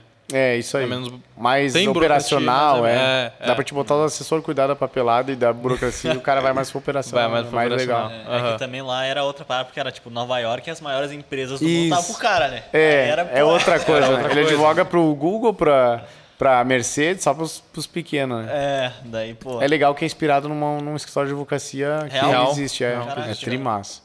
E fica lá em Nova York? Deve, é, eu acho que sim, deve ficar assim. E outra, também se não for inspirado, é também é óbvio que tem escritório assim, né? Sim. Alguém deve defender, Sim. defende esses caras, né? Sim, claro. Pô, Os jogadores de basquete também. É isso, é da hora. Pô, show de bola. E, e falando mais sobre a tua campanha. Uhum. Sobre porque o tu se elegeu como suplente, né? Isso. É, na verdade, tu não falou por que, que tu decidiu É. concorrer. É. Vamos começar A gente aí. não chegou a essa, né? Ah, por é que verdade. que tu decidiu concorrer? Contei a história da praça e tal. Cara, É. daí naquela praça lá, e nas ações do Vila Lobos, eu não era nada ainda. Sim, a gente tinha página. nada. Ali Uhum. eu disse, cara, nós precisamos ter um mandato, cara. Tipo, ser vereador mesmo, pra nós ter tempo e estrutura, né? Porque daí tu tem um Sim. gabinete, tu tem telefone, tu tem mais estrutura, né? Pra, pro cara ir pros bairros e fazer. E ali, ali surgiu essa ideia. Daí, cara, eu ia mudar o nome da página e botar Iago. Porque hoje a gente tá com ela com quase 30 mil pessoas, né? Eu- Só que eu me sinto muito mal de fazer isso. Vai parecer uma traição, porque a gente tem gente de esquerda na revisão do Caxias que gosta de nós, entendeu? Então, às vezes eu vou botar Iago, vou botar... Então eu mantenho até hoje, eu perco muito, podia ganhar mais eh, fama, cara, Mais se eu botar meu nome lá. Eu tenho 30 mil pessoas. Só que, cara, daí a gente parece que vai. Eu não tenho essa coragem, sabe? Parece que eu vou trair os nossos seguidores. Então, ali, através da página, daí surgiu a oportunidade, a, a ideia. Aí eu procurei um partido que não tivesse fundo, não utilizasse fundo partidário e, e tivesse as bandeiras que a gente defende, assim, mais de direita e tal. E não tivesse cacique político, sabe? Porque todos os partidos têm os velhão que manda aí, os Uhum. É, veteranos, é complicado. Complicado. É, tem as raposas aí. Aí As raposas. a banda toca como eles querem, né? Todo, na verdade, todo partido do Brasil vai ser assim, infelizmente. O certo deveria não ter, né? Partido Tem um é que um, toca é, a banda. é um lixo, cara. Todos, todos, nenhum presta. Isso Eu sou a favor de can- de candidatura É, independente. até o Gabriel Monteiro no podcast, ele falou Uhum. que se ele pudesse concorrer sem um partido, ele Claro, concorreria. claro. Infelizmente a gente tem isso aí que virou um negócio o partido, né? É, virou um negócio. Então, daí eu fui empresa. pro melhor aí que tem, tipo, o pessoal da Liberdade, eh, era das mesmas bandeiras, e, e daí a gente escolheu o Patriota, era o melhor, assim, que né, o cara olha, não tem nem, ninguém das antigas e tal. E lá já tinha o Sandro Fantinel, que é um cara que eu gostava, né, e era dos nossos também, ajudou muito na campanha do Bolsonaro aqui na Serra. E o João Dreher também, que eu conheci, que ele trabalhava no governo do Guerra, que é o presidente do nosso partido hoje, assessor de bancada do, do Fantinel. Con- Conheci eles e acabei indo pro Patriota, sabe? Aí eu disse pra gurizada que tava comigo, né? Coordenou a campanha, ajudou. Eu disse, ó, vou ir pra esse daí. Não, beleza. Então vamos. Aí a gente começou a trabalhar, cara. A trabalhar a, a demanda, vídeo polêmico, cobrança aí no postão. Cara, na verdade, o, ápice que me levou pra política... No início eu gostava de assessoria, com esses Assessoria, bastidores, eu acho legal da bastidores. política. Hum, backstage. Que- É. Eu acho legal essas coisas, É, bastidores. Que é mais de boa, né? Não, o cara não, não se expõe Back tanto, office, é mais tranquilo. sim, sim. Bem mais. E aí, é, e aí eu tava no postão, meu, eu tenho um filho, né, de seis, sete anos agora, que ele fez recém. Caraca. E aí ele era pequenininho, não me lembro a idade, uns quatro anos atrás. É, e aí ele tava no postão. E minha guria me ligou que ele tava quase morrendo lá, porque ele não conseguia fazer cocô na época e tal, tava vermelho assim e tal. E aí eu cheguei lá, ele tava com a respiração ruim. E ninguém atendia ele naquele postão, cara. E eu enlouquecido, daí eu liguei pro meu pai, cara, o que que eu faço? Faço um refém, o que que eu faço aqui pra, pra atenderem ele? Porque não me interessa, né? Eu- Uma frase que eu gosto bastante é, quando encontrar o direito em, em conflito com a justiça, a luta pela justiça. Um pedaço de papel, uma lei não serve para nada, porque o papel vai e volta, é igual o estatuto, né? Sim. Ah, hoje os policiais adoram prender CAC, tem alguns policiais adoram, porque é fora da lei, se ele não estiver na rota ou de madrugada. Amanhã nós aprovamos o PL 3723, esse policial tem que engolir a seco. Amanhã nós tiramos o poder discricionário do delegado federal, ele não é mais com ele o Porsche. Então, o que, que custa ele entender o lado do cidadão de bem? A mesma coisa a lei. A bebida alcoólica era proibida até, né? até esses dias. Então, sempre vai mudar. O... Então, a lei não interessa, interessa a justiça. Uma coisa que é certo. O justo. É mais fácil de identificar a justiça. E naquela época eu falei isso aí, era a época do Guerra, que tinha Guerra. aquela treta de ligado pros médicos. Então meu pai me disse no telefone, cara, se o Guerra, se é o prefeito não conseguiu melhorar isso aí, se tu fizer isso aí, eles vão demorar mais para atender. O guri pode até morrer, vai ser pior. E aí fiquei naquela aflição, cara, e naquele dia daí eles acabaram atendendo, mas foi bem complicado. Bem complicado. Naquele dia eu disse, cara, eu vou me candidatar e a minha pauta principal vai ser a saúde. e eu vou infernizar a vida de médico que não trabalha, de, de administrador, de prefeito, E não me tem. interessa. E tem. Tem. E aí eu disse, vou infernizar nessa parte aí, cara. Vou custe o que custar. Ouvi de muitas pessoas, muitos, cara. Lembrei deles ontem de noite, quando entrei pela UPA. Primeira, segunda-feira como vereador, primeira vez. Que logo que eu fui fazer um vídeo, depois do meu filho, fui fazer um vídeo. Na outra semana morreu um menino. Taylor, o nome do gurizinho. Fiz entrevista com a mãe dele. Lá, sem atendimento. Daí ah, acabei fazendo entrevista, mostrando esse caso, tá na nossa página. Aí, beleza, né? Tá, aconteceu isso aí. Continuei o trabalho ali. E aí eh, comecei a estudar a questão da saúde, como que funcionava, por que, que tinha atraso e tal. E aí eu entrei fazer um vídeo dentro do postão, uma galera esperando a 10, 12 horas. Só botar ali também no YouTube, revisando Caxias postão. Vai aparecer esse vídeo aí.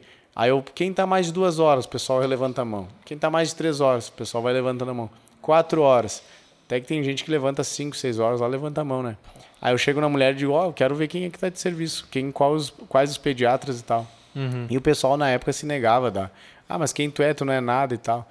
Então eu disse, cara, eu preciso entrar aqui como fiscalizador. Como eu fui segunda, segunda eu ainda não era vereador, tomei posse na terça, mas a gente já foi na segunda. E ontem eu fui barrado na UPA Zona Norte, onde eu vou largar os vídeos depois. Hoje na sessão critiquei isso. Depois de sair da sessão já recebi uma ligação do secretário de saúde, porque eles tentaram barrar, disseram que eu, tinha, eu precisava de uma autorização para fiscalizar. Aí ele disse, se tu quiser, eu te mostro a estrutura amanhã. Eu disse, não, eu conheço pelo Google, por foto, não preciso né, conhecer a estrutura. Eu quero fiscalizar. Como é que eu vou dizer o horário que eu vou fiscalizar? Se eu falar que é às 8, vão botar 20 médicos lá atender, por exemplo. 47 Já viu o. Blitz avisar? Vamos fazer uma Blitz tal hora no lugar tal. Não aparece carro. É, então é uma coisa meio lógica, né? Mas pro poder público não. Tem que explicar, né, para eles Tem ou desenhar. Então, ontem eu já tive esse problema, mas entrei como fiscalizador, como vereador, deu um orgulho bem legal assim. Não, ainda não sou titular, não tá como eu quero. Quando eu for titular, eles vão ter muito problema, muita dor de cabeça. Tá? Muito, muita mesmo, sabe? Alguns órgãos aí, porque Eles vão ter dor de cabeça pra algo que eles já deveriam estar fazendo, né? isso aí, é que é o- obrigação, esse que é o pior, né? Que é a obrigação. É. Cara, então assim, eles não queriam deixar eu entrar na- no segundo acesso, eu entrei no início, e aí ele no segundo acesso não queria, não, porque tu precisa da autorização da recepcionista. Fui na recepcionista, ah, tem que esperar a enfermeira-chefe, um jogava pro outro. E eu disse pro segurança, eu disse, cara, pode ser tua, teus familiares aqui, o bolo não é contigo. Mas o cara, sabe, aí Michel Foucault explica a função do cara ali, que é a síndrome do pequeno poder. É, tu- ele tá no poder de deixar eu entrar numa porta, é o momento dele. É. Então eu deixei ele brilhar, recuei e disse, não, beleza, então tá filmado, hoje vamos largar os vídeos aí pro- pra população ver como é que tá a situação de Caxias do Sul. Tem que tocar o terror, expor, mostrar, só que por que que dói? Que nem um vereador faz. Porque se queima com o executivo, se queima com o prefeito, com não sei quem. Em geral, entendeu? O né? pessoal pensa pequeno. Aí, como que é... É complicado, aí não quer se expor, não quer se queimar. É, assim, ó, você tem que desconfiar dos caras que falam bonito e não falam palavrão, são tranquilos, tem o, o discurso lindo. Cara, quer identificar o político, é isso aí. É isso aí, né? O político profissional. Fiz campanha para vários aí, cara, que fui descobrir depois, quando o cara é, é imaturo, né? Os caras falavam muito bonitinho. Ó, não, tu tem que falar mais tranquilo, Iago, papapá, papapá. Aí tu ia ver os pior, meu. É isso aí que é, complicado. É porque vende, né? É, O discurso então bonito tem que vende. ficar ligado no discurso bonito, sabe? Se tem uma coisa que político é bom comunicador, Claro. bom orador. Eloquência, né? É. Ó, Hitler con- conseguia as massas por causa disso aí, né? Por causa cara? do. Por causa do- disso É, É, o cara causa levava da- era a oratória, vários, né? Todos os ditadores, os Todo cara, Estado, ele era um político, é. é. Então os caras sabem o que fazer. Tem um documentário dele na, no Netflix que mostra, ele chegava e ficava se assistindo. Quem? Do, o, do Hi- Hitler? o Hitler, é, junto com o Goebbels, né? com- que era Do o Goebbels, coordenador do, do marketing dele lá. Baita marqueteiro também, Baita, cara. baita. Chamou o Hugo Boss para desenvolver os uniformes, para atrair os jovens. O uniforme era bonito, então o jovem queria se, se alistar no- na, na Alemanha nazista. e É, é bom a gente deixar claro que a gente fala que ele, é um- que ele era um baita marqueteiro, mas um marqueteiro pro mal, né? Pro mal, Claro, né? Vamos deixar claro. sempre claro isso Vamos que é deixar sempre porque bom, tem né, alguém sofrendo aí com essas É. consequências disso. É, né? coitado, né? Bah, e, não, e nós puxar essa pauta ainda, né? É pesado. Mas tudo pesado. bem. Aí eu sou corajoso. Vamos lá. É Aqui bom tem que assim daí eu É. posso colocar as tags na hora de publicar, né? Bah, Aí Não já faz puxa, isso, já. mano. Bah, ele quer me ferrar, né? Tá vendo? Aí, então, cara. Mas isso aí mostra todo um documentário na Netflix. Muito bom, cara. Tem vários, mas é Segunda Guerra a cores, uma coisa assim. o Sim, nome. Segunda Ah, Guerra em Cores. é, É, isso aí. eu tenho esse aí na minha lista. E aí, cara, mostra isso aí, cara. Então ele, ele- eles faziam esse marketing, tá, esse trabalho Aham. grande. E aí ele ficava se assistindo os discursos e ia melhorando. Aí num discurso ele falava mais alto, no outro ele melhorava a mão, no outro o gesto eh, corporal e tal. O, o discurso que ele mais atraiu o pessoal. Ah, porque também naquela época o pessoal não sabia o que ele ia fazer também. sabia. E daí começou naquela treta lá e tal. Eu- eu- alguns deviam saber o, o filho da puta que ele era, né? Mas quem conhecia, os outros não. Enganava alguns, né? E aí. E aí ele. É que ele não, ele não deixava escolha, na verdade. É, isso aí. É, É, ele isso não aí. ele não é, deixava escolha. então, é, também, e aí, cara, ele se assistia, e daí nesse documentário mostra, cara, que ele até tem um discurso que ele fica 20 minutos sem falar nada, que é um dos maiores dele. 20 Uhum. minutos e todo mundo sem entender nada, se olhava assim e tal. E daí diz que ele gostava da tensão, meu. de Caraca, todo mundo ficar tenso Cara, que ele não falava, meu. Psicopata. É, né, diz que ele assiste esse documentário, aparece só o barulho do vento, todo mundo se olhando sem entender nada, ninguém podia se mexer.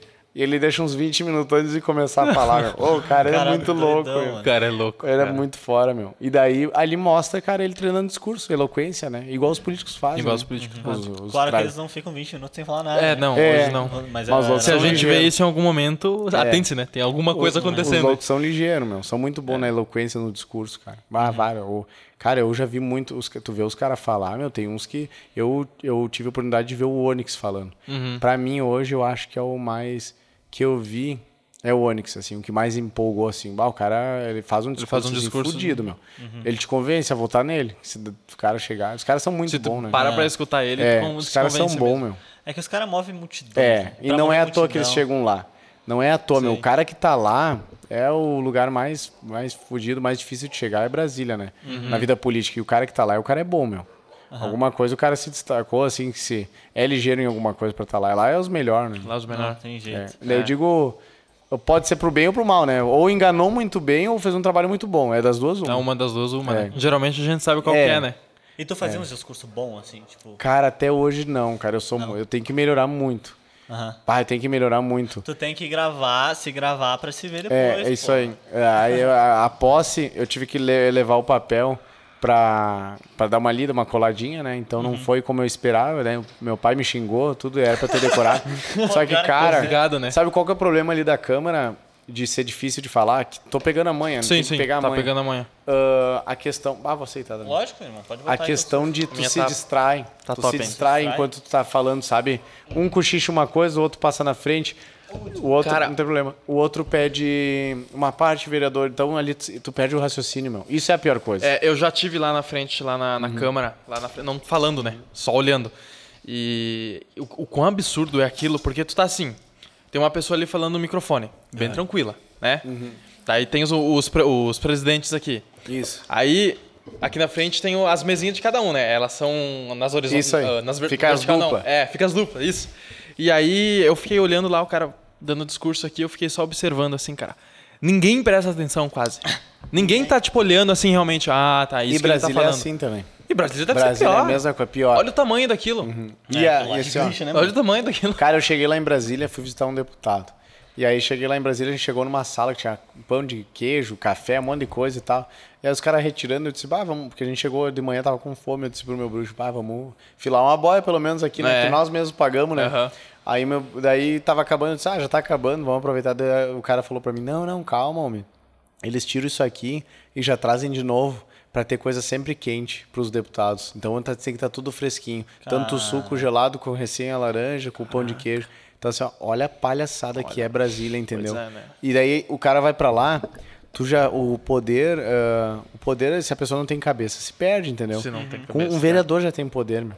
Um vereador já que eu achava que não, eu achava, eu sabia que tinha, mas essa semana tô descobrindo que, que tem tanto. mais, é, cara. Uhum. Porque cara, tu pressiona ali um poder, meu, tipo a polícia, agora municipal, tu pressionar para eles uma ação e tal, tu é a voz do povo, eles vão fazer ação para ti, então às vezes pode subir a cabeça e tu se achar, né?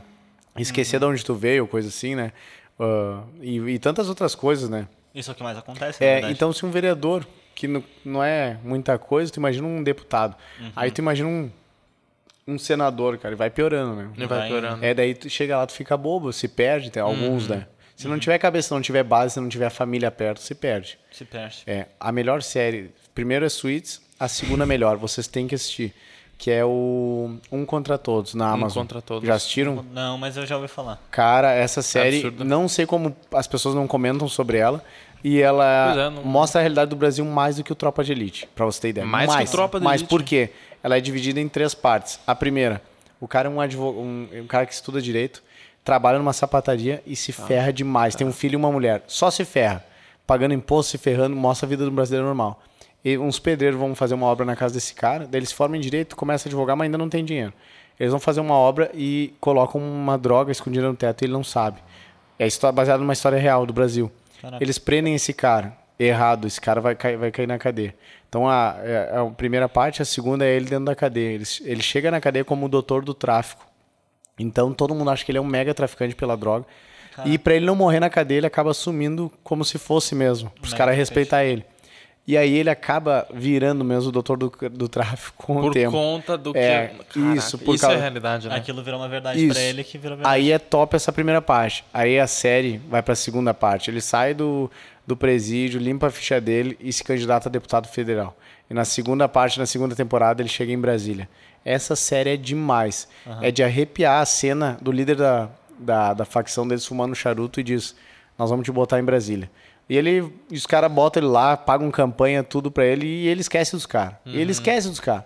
Primeiro dia que ele chega em Brasília, que ele abre a porta do gabinete, já tem uma carta e um pedido de um projeto que ele tem que aprovar. E assinado pelos caras. Que é um projeto da Bolívia e tal. Tu vai entender assistindo a série. Cara, é demais a série. E ele vai se enrolando cada vez mais. Sim. Tem uma cena que parece assim que é gravado com o ministro do STF. Do papel que o cara faz, que ele tem que conseguir pro STF livrar ele. Ele entra numa sala assim e o cara do STF comendo, nem olha para ele. Aí o cara só anota um valor no papel, vira para ele, os caras revistam ele para ver no celular, vira o dele faz assim. E o cara continua comendo, manda ele embora. E o cara faz um papel imitando um cara do STF. Não vou dizer, mas assiste lá. tu vai ver quem é. É um cara, por todos, né? É, um, um, um contra todos. Um contra todos. E a terceira temporada daí mostra ele indo pra Bolívia e virando um narcotraficante e tal. Ela é dividida o cara virou. É. Ela é dividida em três. Só que em Brasília ele perde a família dele, assim, aos poucos. Tu vai ver por causa do poder, que era aquilo que eu tava te falando. É, ele tem uma família, um gurizinho que chega lá, já pega uma motorista, eles já largam ele numa mansão, já sobe Sim. tudo a cabeça. Caraca. Bah, daí já fica, ele vê o que é o poder, tudo as ligação. Tem até, mostra uma, uma, uma boate de mulheres e tal que ela, é, usaram a, a casa da, da casa que tinha na Operação Lava Jato. Uhum. Então é tudo meio baseado na realidade. Assistam que vocês vão, vão gostar, cara. Aquilo ali descreve bem o que é o Brasil. Uhum. E não ah. subiu o poder da tua cabeça ainda? Não, ainda cara, não, não tá louco. Não ainda não, cara. A gente, tá tem, que, ele, a gente né? tem que se ah, cuidar, pensar na família e, e cuidar. E eu não sou Bom. nada ainda também, né? Bom. Tá louco. A gente Mas só tem uma história. Construindo, a né? história que dá orgulho é que a gente sai do anonimato, do nada, meu, e vira política meio estranha, meio louco, cara. Nem, é, nem cai a ficha, tipo, as pessoas ligando, agendando para marcar horário, ou chegando no, no gabinete. Os caras chamando pra podcast, chamando, né? Chamando de senhora, é. chamando de senhora. Chamando de senhor, ou...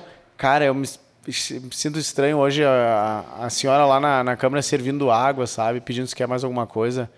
Ah, meu, tem algumas coisas que eu acho estranho, sabe? Eu acho não precisava, talvez, tanto. Assim. O político é muito. Ah, tá muito errado o sistema, eu acho. Mas com o tempo a gente vai mudando. Mas e só, vai modelando, né? E só entrando no sistema para mudar. Só não entrando. adianta a gente ter o papo que não pode ter que ser apolítico ou, ou ser, né? Igual uns, uns, tem uns amigos que são contra Não é anarquista, me esqueci o nome agora. Vocês vão saber. O quê? O quê? Que não aceita o Estado, não quer saber de política, nada. Ah, Me fugiu. Que não quer saber de... É, É, eu sei que tem os liberais, que eles querem a diminuição do Estado, não é a ausência. É a isso. diminuição Não, mas não é liberal. De anarquia, tu diz? É, é quase anarquia, mas é uma- um outro grupo agora. Monarquia. Ah, Sim. A monarquia seria, acho, melhor do que a gente tá aí hoje, cara. É, pois tu é, é o né? rei. Eu disse, caraca.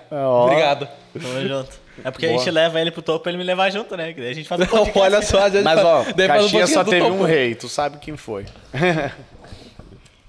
Pode ser o príncipe, mas o rei já teve. Já teve. Não, mas é, é Pô, isso eu não aí. vou lembrar o nome.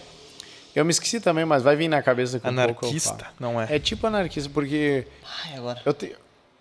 Não é anar... ah, cara, eu tenho vários amigos que, que eles são nessa linha. Eles são contra a política. Eles até votaram em mim aí, mas eles odeiam político. Eles disseram que a política sempre vai dar errado. Só que, cara, a política nunca vai deixar de existir. Nunca, Se nunca, nós voltar ao tempo das cavernas e tem cinco tribos, aí tu tem que. Cada um tem um alimento. Tu tem que pegar um alimento com um, uma. uma uma, sei lá, alguma pedra com outro, cada um tem uma coisa que é de interesse de todos. Tu vai ter que eleger um representante pra ir lá pra te não sair lá. exatamente. Cara, começa aí, entendeu? Sempre vai ter alguém que vai representar um grupo de pessoas. então, não- então nós temos que entrar. Por isso que as pessoas boas têm que entrar na política, sabe? Porque senão fica só os tem, ruins, né? tem uma frase que é muito comum hoje. Não é muito comum, mas deveria ser muito comum. Quando os bons, Hã? Quando os bons se ausentam, é isso aí. Perfeito, é essa frase É, mesmo. Que é, na verdade, é na ausência dos bons, É. os males se exalam. Isso. Então. Na época o Martin Luther King, se eu não me engano, fez É. alguma Apenas. É, É. apenas, apenas. coisa. Cara, o Martin Mas é. Luther King é um cara muito Luther foda, meu. Muito Outro foda. que tem uma oratória Isso aí. absurda. Esse Tem, tem. Esse cara aí tá também absurdo. tem um documentário. As- Também podem assistir aí pra quem tá nos assistindo Eu acho que também. não assisti. Ah, e do Brasil Paralelo sobre sobre essa eh, sobre ele e tal. Consciência Negra, o Brasil Paralelo largou um, um documentário dessa parte aí. E na época nós tínhamos o Malcolm X, que também ah, né, é, é líder né, para esquerda, né? Mas é um cara que incendiava carro, tocava o terror. Mais anarquismo do que lutava por uma causa, né? E o Malcolm X tava, não conseguia nada de direitos para os negros e nada, não, não servia para nada, na verdade, só para fazer a ruaça. E só que a história mostra diferente, mas tudo bem. E o Martin Luther King não, cara, ele fez aquela marcha lá, levou todo mundo pra praça e através do discurso convenceu os caras aquela né? vez, então Aham. da eloquência do discurso e com a razão e falou, não vamos quebrar nada, não vamos botar fogo em nada. Vamos na democracia, na elegância. Foi assim, cara, por isso que o cara é um líder, e esse cara é bom. É um líder, né? E já esse Malcolm X aí, não, né? E a história nos mostra que os dois são bons, mas não. É igual o Mandela, a história transformou Mandela, ele, num- ele é, é, num, num- troféu, é, numa num coisa... troféu. Ah, várias, vários, sabe como é que funciona. A história é escrita toda errada, né? Depende de quem que escreve. Quanto né? mais longa é a história, mais distorcida perde. ela é. É isso aí. Mais ela se perde. É bem isso aí mesmo. E qual que é a história que tu quer escrever, Iago? Gostei, gostei, gostei. futuros? Nossa, caraca, Gostei, puxei um gancho, gostei, né? gostei. Não, tipo assim, qual que é os teus Veio planos bem. futuros agora? O que que tu, Cara, é, acabou- tu acabou é de fazer dizer, esse né? podcast lá em Brasília. Isso aqui vai ficar gravado. Um Vai. dia, quando eu for deputado federal, minha história nós vamos estar lá. Vamos tá lá, hein? No Bradocast, né? Não vai, É. não vai chamar outro É. aí, o Cuca, Não, tá louco. Senão aí é brincadeira, É né? verdade, vai processo. estar gravado aqui. Tá O gravado. que, que eu ia te falar? E eles são organizados, né? Dá pra ver que. Ó, isso aí estão se. Que susto que eu tô Não, vendo. É, não, não sei o que foi. Sei lá. Isso aí Foi é- algum barulho aqui. é Tem pra- algum espírito aqui? É pra mostrar que não é mentira o que eu tô falando. É. Confirmou. Não, cara, é, é fazer um trabalho bom pela cidade, sabe, cara? E deixar um legado, meu. O que, o que hoje o, o Brasil tá carente pra mim, a nova geração, tudo. Cara, eles são. É uma geração que tem que ser estudada, tá? Tá vindo uma coisa, uma depressão aí que é o mal do século, né? E, e tem que ser estudada. Eu, e, e cada vez mais os psicólogos e psiquiatras estão falando isso, as pessoas estão com problemas. Tu olha o Instagram, é todo mundo mostrando o corpo, todo mundo imediatista, o mundo feliz no Instagram, no Facebook, as redes sociais é um mundo perfeito, né? E por que isso? Porque a nova geração só quer alimentar o corpo, quer malhar, ficar com um corpo bonito para a rede social e é, é malhar o corpo e curtir, coisa imediata. Curtir. E ninguém tá alimentando a alma. O que, que é a alma, cara? Ou o espírito, né? É tu ter uma igreja, tu ter qualquer uma religião, alguma coisa que te deixe de bem com a vida, sabe? Isso não tem ultimamente, por isso que a, a geração tá se perdendo.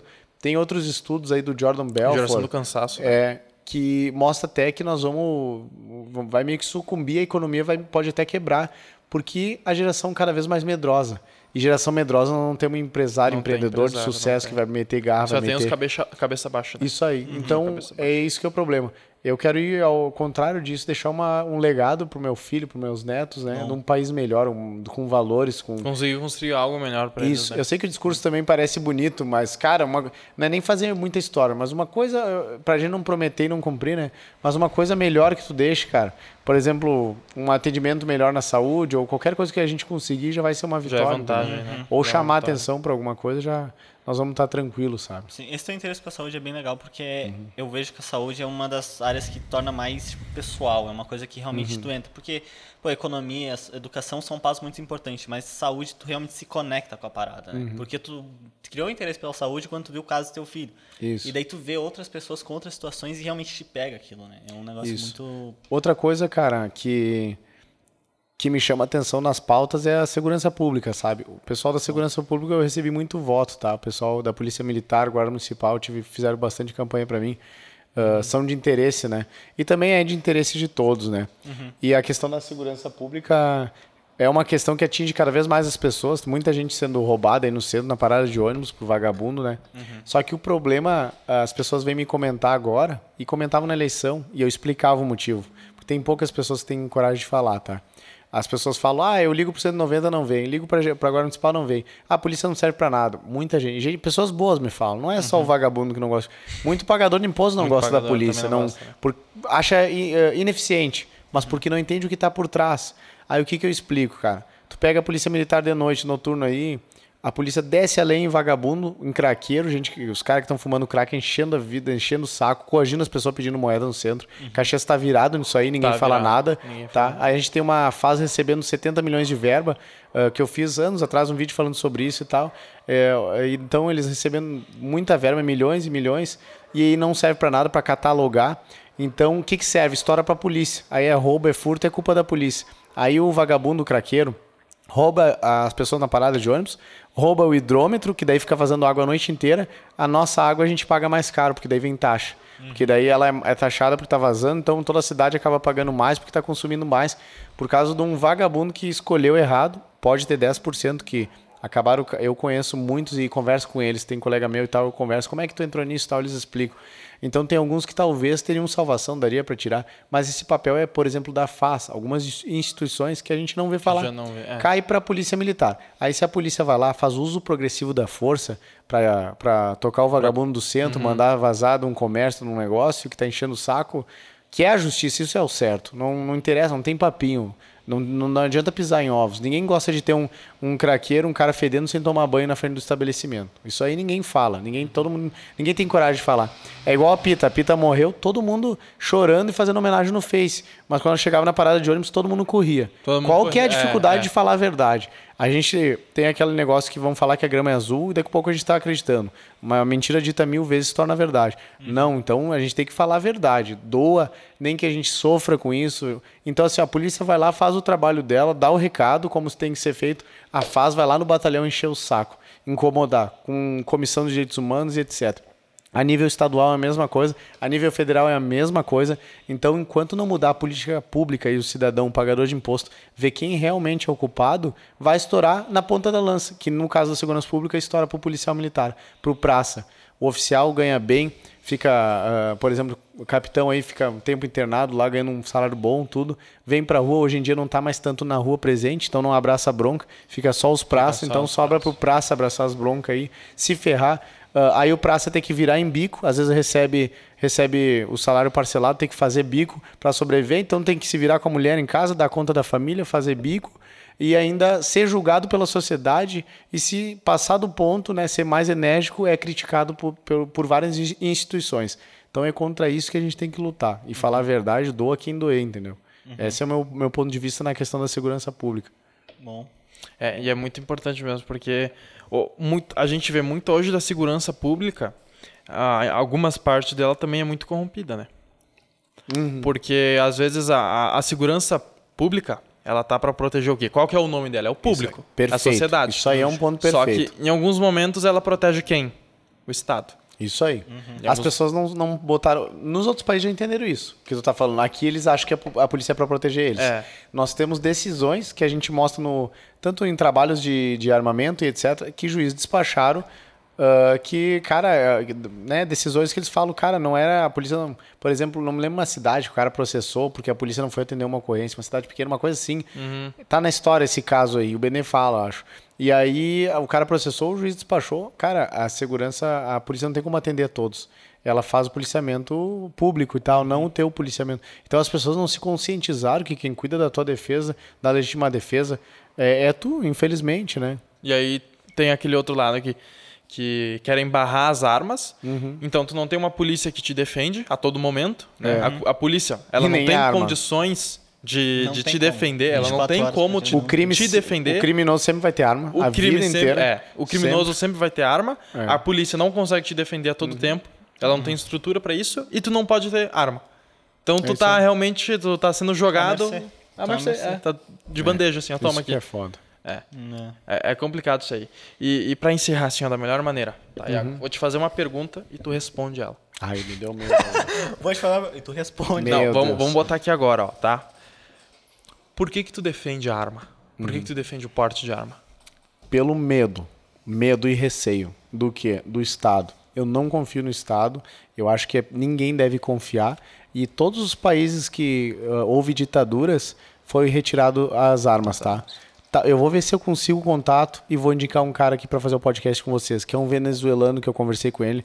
Ele faz Uber e ele vai contar para vocês como começou na Venezuela. O cara é muito gente boa. Bom. Cara, eles começaram com problema de economia uhum. até deixar as pessoas passando fome. Quando tava todo mundo meio quebrado e passando fome, vem a Venezuela e diz assim: nós pagamos mil dólares por arma.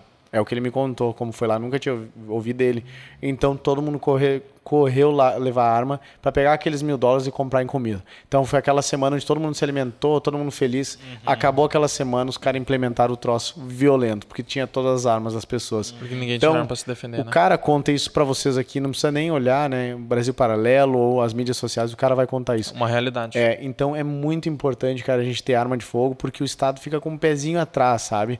Então é a defesa nossa. Não que vá adiantar alguma coisa mas uh, um cara que é o meu é o que eu mais admiro, eu ter, tô montando uma página com o nome dele, quero montar uma associação, que é o Oscar Pérez, vocês já ouviram falar, né? Não. Não. Oscar Pérez foi o cara que mais lutou agora na Venezuela para salvar as pessoas, tá? Ah, pode então o Oscar Pérez, ele era do exército, os caras iam promover ele porque ele era o paraquedista, o melhor atirador do exército e piloto de helicóptero do exército Caraca. venezuelano.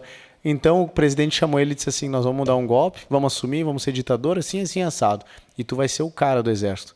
Ele saiu da reunião e disse: Eu vou lutar contra vocês.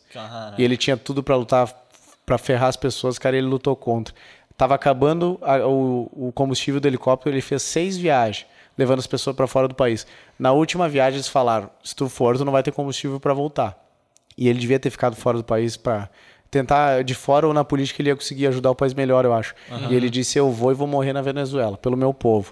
E ele volta e grava uma live, que está no YouTube para quem quiser ver, da morte dele. Os caras cercam a casa ele diz: Eu vou morrer pela Venezuela, esse sangue vai ficar na história e vou morrer aqui.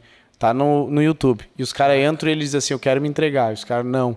Eles entram e atiram nele. Tá gravado ao vivo. Ele botou no Twitter na hora. Twitter derrubou, um outro cara republicou e ficou ao vivo o tempo inteiro. E ele querendo se entregar e tal. E aí ele morreu na Venezuela, tá? Tem o rosto dele derramando sangue, assim, as fotos e tal. Tem um pessoal que vende camiseta, tem um, um, grupo já com o nome dele e tal. É uma associação que eu quero montar com o nome desse cara aí. Uhum. E ele foi um dos caras que lutou contra isso aí, meu. Entendeu? E dizia a importância do armamento, cara. E era um cara que era para ser deles, que era para estar tá de boa lá, ganhando bem no exército, boa, é, comendo é, bem como tem a tá cúpula poder, que né? come, é, ia estar tá no poder e o povo lá. Então procurem, o cara vai olhando com a história atual. Só que quem é que divulga esse cara? Qual mídia deu? Falou nisso aí? Falaram que morreu um cara lá na Venezuela pois e deu, é. meu. É, por que, por é. por exemplo, eu não conheço ele? É e por que eu conheço o Mandela? É isso aí, meu. É. Esse é o problema, sabe, é. cara? Isso é o problema. Eu cresci também achando que Che Guevara era, era herói, cara, que Cuba era fodida por não aceitar os Estados Unidos, Cuba era foda e tal. Uhum. Cara, eu, eu cresci com isso aí. É. Tive aula com um Cheguei colega lá, também, é o Lucas Carinhato, de esquerda, que tá, hoje é meu colega na, na, Câmara de Vereadores, né? Até falei com ele, algumas aulas, bah, eu gostava das aulas do senhor, né? Porque ele tinha umas aulas muito boas sobre direito, só que o viés de esquerda da, dos professores não dá para entender, cara. Não, não, me, não me cai a ficha. Eles estão uhum. engolindo seco, desceu rasgando o maior aumento da história dos professores que o Bolsonaro deu agora de 33% lá. Cara, eles estão tendo que engolir isso aí, meu. Não tem preço que pague, a gente vê a cara deles, eles têm que receber isso. Tem que ficar. Meu pai dá aula no Emílio Mer, né? Você sabe ali. Sim. E é, então é, é- são poucos professores de direita, né, que e Bem que se poucos. expõem e falam o que são, né? Esse é o problema. A direita é muito silenciosa, a esquerda faz mais barulho. então a minha explicação é grande, né? Mas ah, é isso aí, cara. É um medo do Estado, tá? A primeira coisa não é nem do bandido. Primeiro, o que rouba a gente é o Estado, né? Primeiro- é. Começa já na certidão de nascimento. Só É, pra o- encerrar. O, o né? Estado, o Estado ele rouba da gente e diz que rouba, né? E a gente É, fica calado. isso aí. O bandido não avisa que vai roubar, por exemplo. O Perfeito. Estado avisa. É bem isso aí. É isso. E a gente vai morrer sustentando o bandido do Estado. Vai, vai. A gente vai sempre ficar tentando lutar nisso aí e não A vai sair mercê. pra lugar nenhum lugar. Ele mentiu, tá? Essa não era a última pergunta. Tem a outra. última pergunta. Bah, tipo, Iago. pode Não, não. falar. Tem alguma coisa que queira divulgar? Antes de a gente acabar, tem alguma coisa que Cara, só aí? divulgar, eu não olhei uma vez pra câmera, vou olhar agora. Daí, toda hora. Só o pessoal seguir lá, Iago Stock Morando, Instagram, Face e a nossa página, Revisando Caxias no Facebook também, a gente Perfeito. atua mais lá, coloca as demandas do bairro. E, e pessoal ir visitar na loja, dar uns tiros, conhecer na Celeiro das Armas, tanto na Garibaldi ou na Feijó. Fica o convite aí pro pessoal. Fica o convite aí, vai estar tudo na E descrição agradecer aí. a oportunidade, gurizada. Eu tô Pô, na correria. Eu ia trazer uma lembrancinha pra vocês, nem trouxe, cara, mas eu, eu vou. Depois a gente vai se falar melhor. Claro, Vamos marcar um negócio e pra vocês ir lá na loja também, dar uns tiros também. E nós Uhum. marcar uma jantinha, um negócio. Fiquem tranquilos. Vambora, Isso aí Vamos com o mandar, tempo. Vamos mandar. Vambora. Vamos mandar. E lembrando, tá tudo na descrição aí, as redes sociais dele, quem quiser acompanhar o conteúdo dele também tá na descrição, só entrar lá no Instagram, Facebook, na página Isso dele aí. também. É isso. Fechou? Obrigadão, Iago, muito Valeu, obrigado por junto. vir, muito obrigado por Eu aceitar o, o, o convite. E muito obrigado também por ser em cima da hora, né? Bah, Porque a gente, hora, a gente marcou, a gente conversou há dois dias atrás e hoje tu já tá aqui, né? Então É a gente valoriza isso muito mesmo, Ah, tá? A gente valoriza isso muito e espero não ter te atrapalhado. Uma no pergunta agora pra finalizar. Quando que vai pro ar, hein? Quando- boa, quando que Já vai- começa a Isso pressão, aqui né? está dia 21 saindo agora no YouTube. Dia 21. Tá, beleza. Isso, hoje é dia 21. Se você olhar agora aqui embaixo, publicado dia 21. Eu, vi- pô, Sério? Sai hoje? Não, dia Não? 21. Se a pessoa estiver vendo isso aqui hoje, dia 21. Ah, É que eu tô no entendi. futuro, É, Iago. entendeu? Ele tá Ah, no tá. futuro. Tá no ah, futuro. tá louco. Tá, e vê aí, eu vou ser presidente um dia? Tu consegue ver? Tô- Do Brasil? Do Brasil? É, do Brasil. É que a gente fala que presidente hum, do partido vai. A não ser que tu seja, sei lá, da Colômbia. aí, Ah, então aí, tá, daí tranquilo. Mas assim, isso é uma coisa que eu não gosto de spoiler. Então, Aguarda. não posso posso, contar, né? não Eu, ele sabe, mas ele não conta. Não, é boa. Eu não vou contar. Prefeito ele vai falar. Ah, então já, já tá bom, né? Tá O valendo. Prefeito já tá indo, mim, né? Já tá indo, né? Já tá indo, né? Bom, mas muito obrigado então, Pô, Iago. valeu, tamo Valeu. junto, gurizada. Tamo junto, Obrigado Iagão. mesmo. Gurizada, quem gostou desse episódio, deixa o like e compartilha aí pros amigos. É isso. Compartilha pro seu irmão. Tamo junto, valeu, é nóis. Tamo Valeu. junto.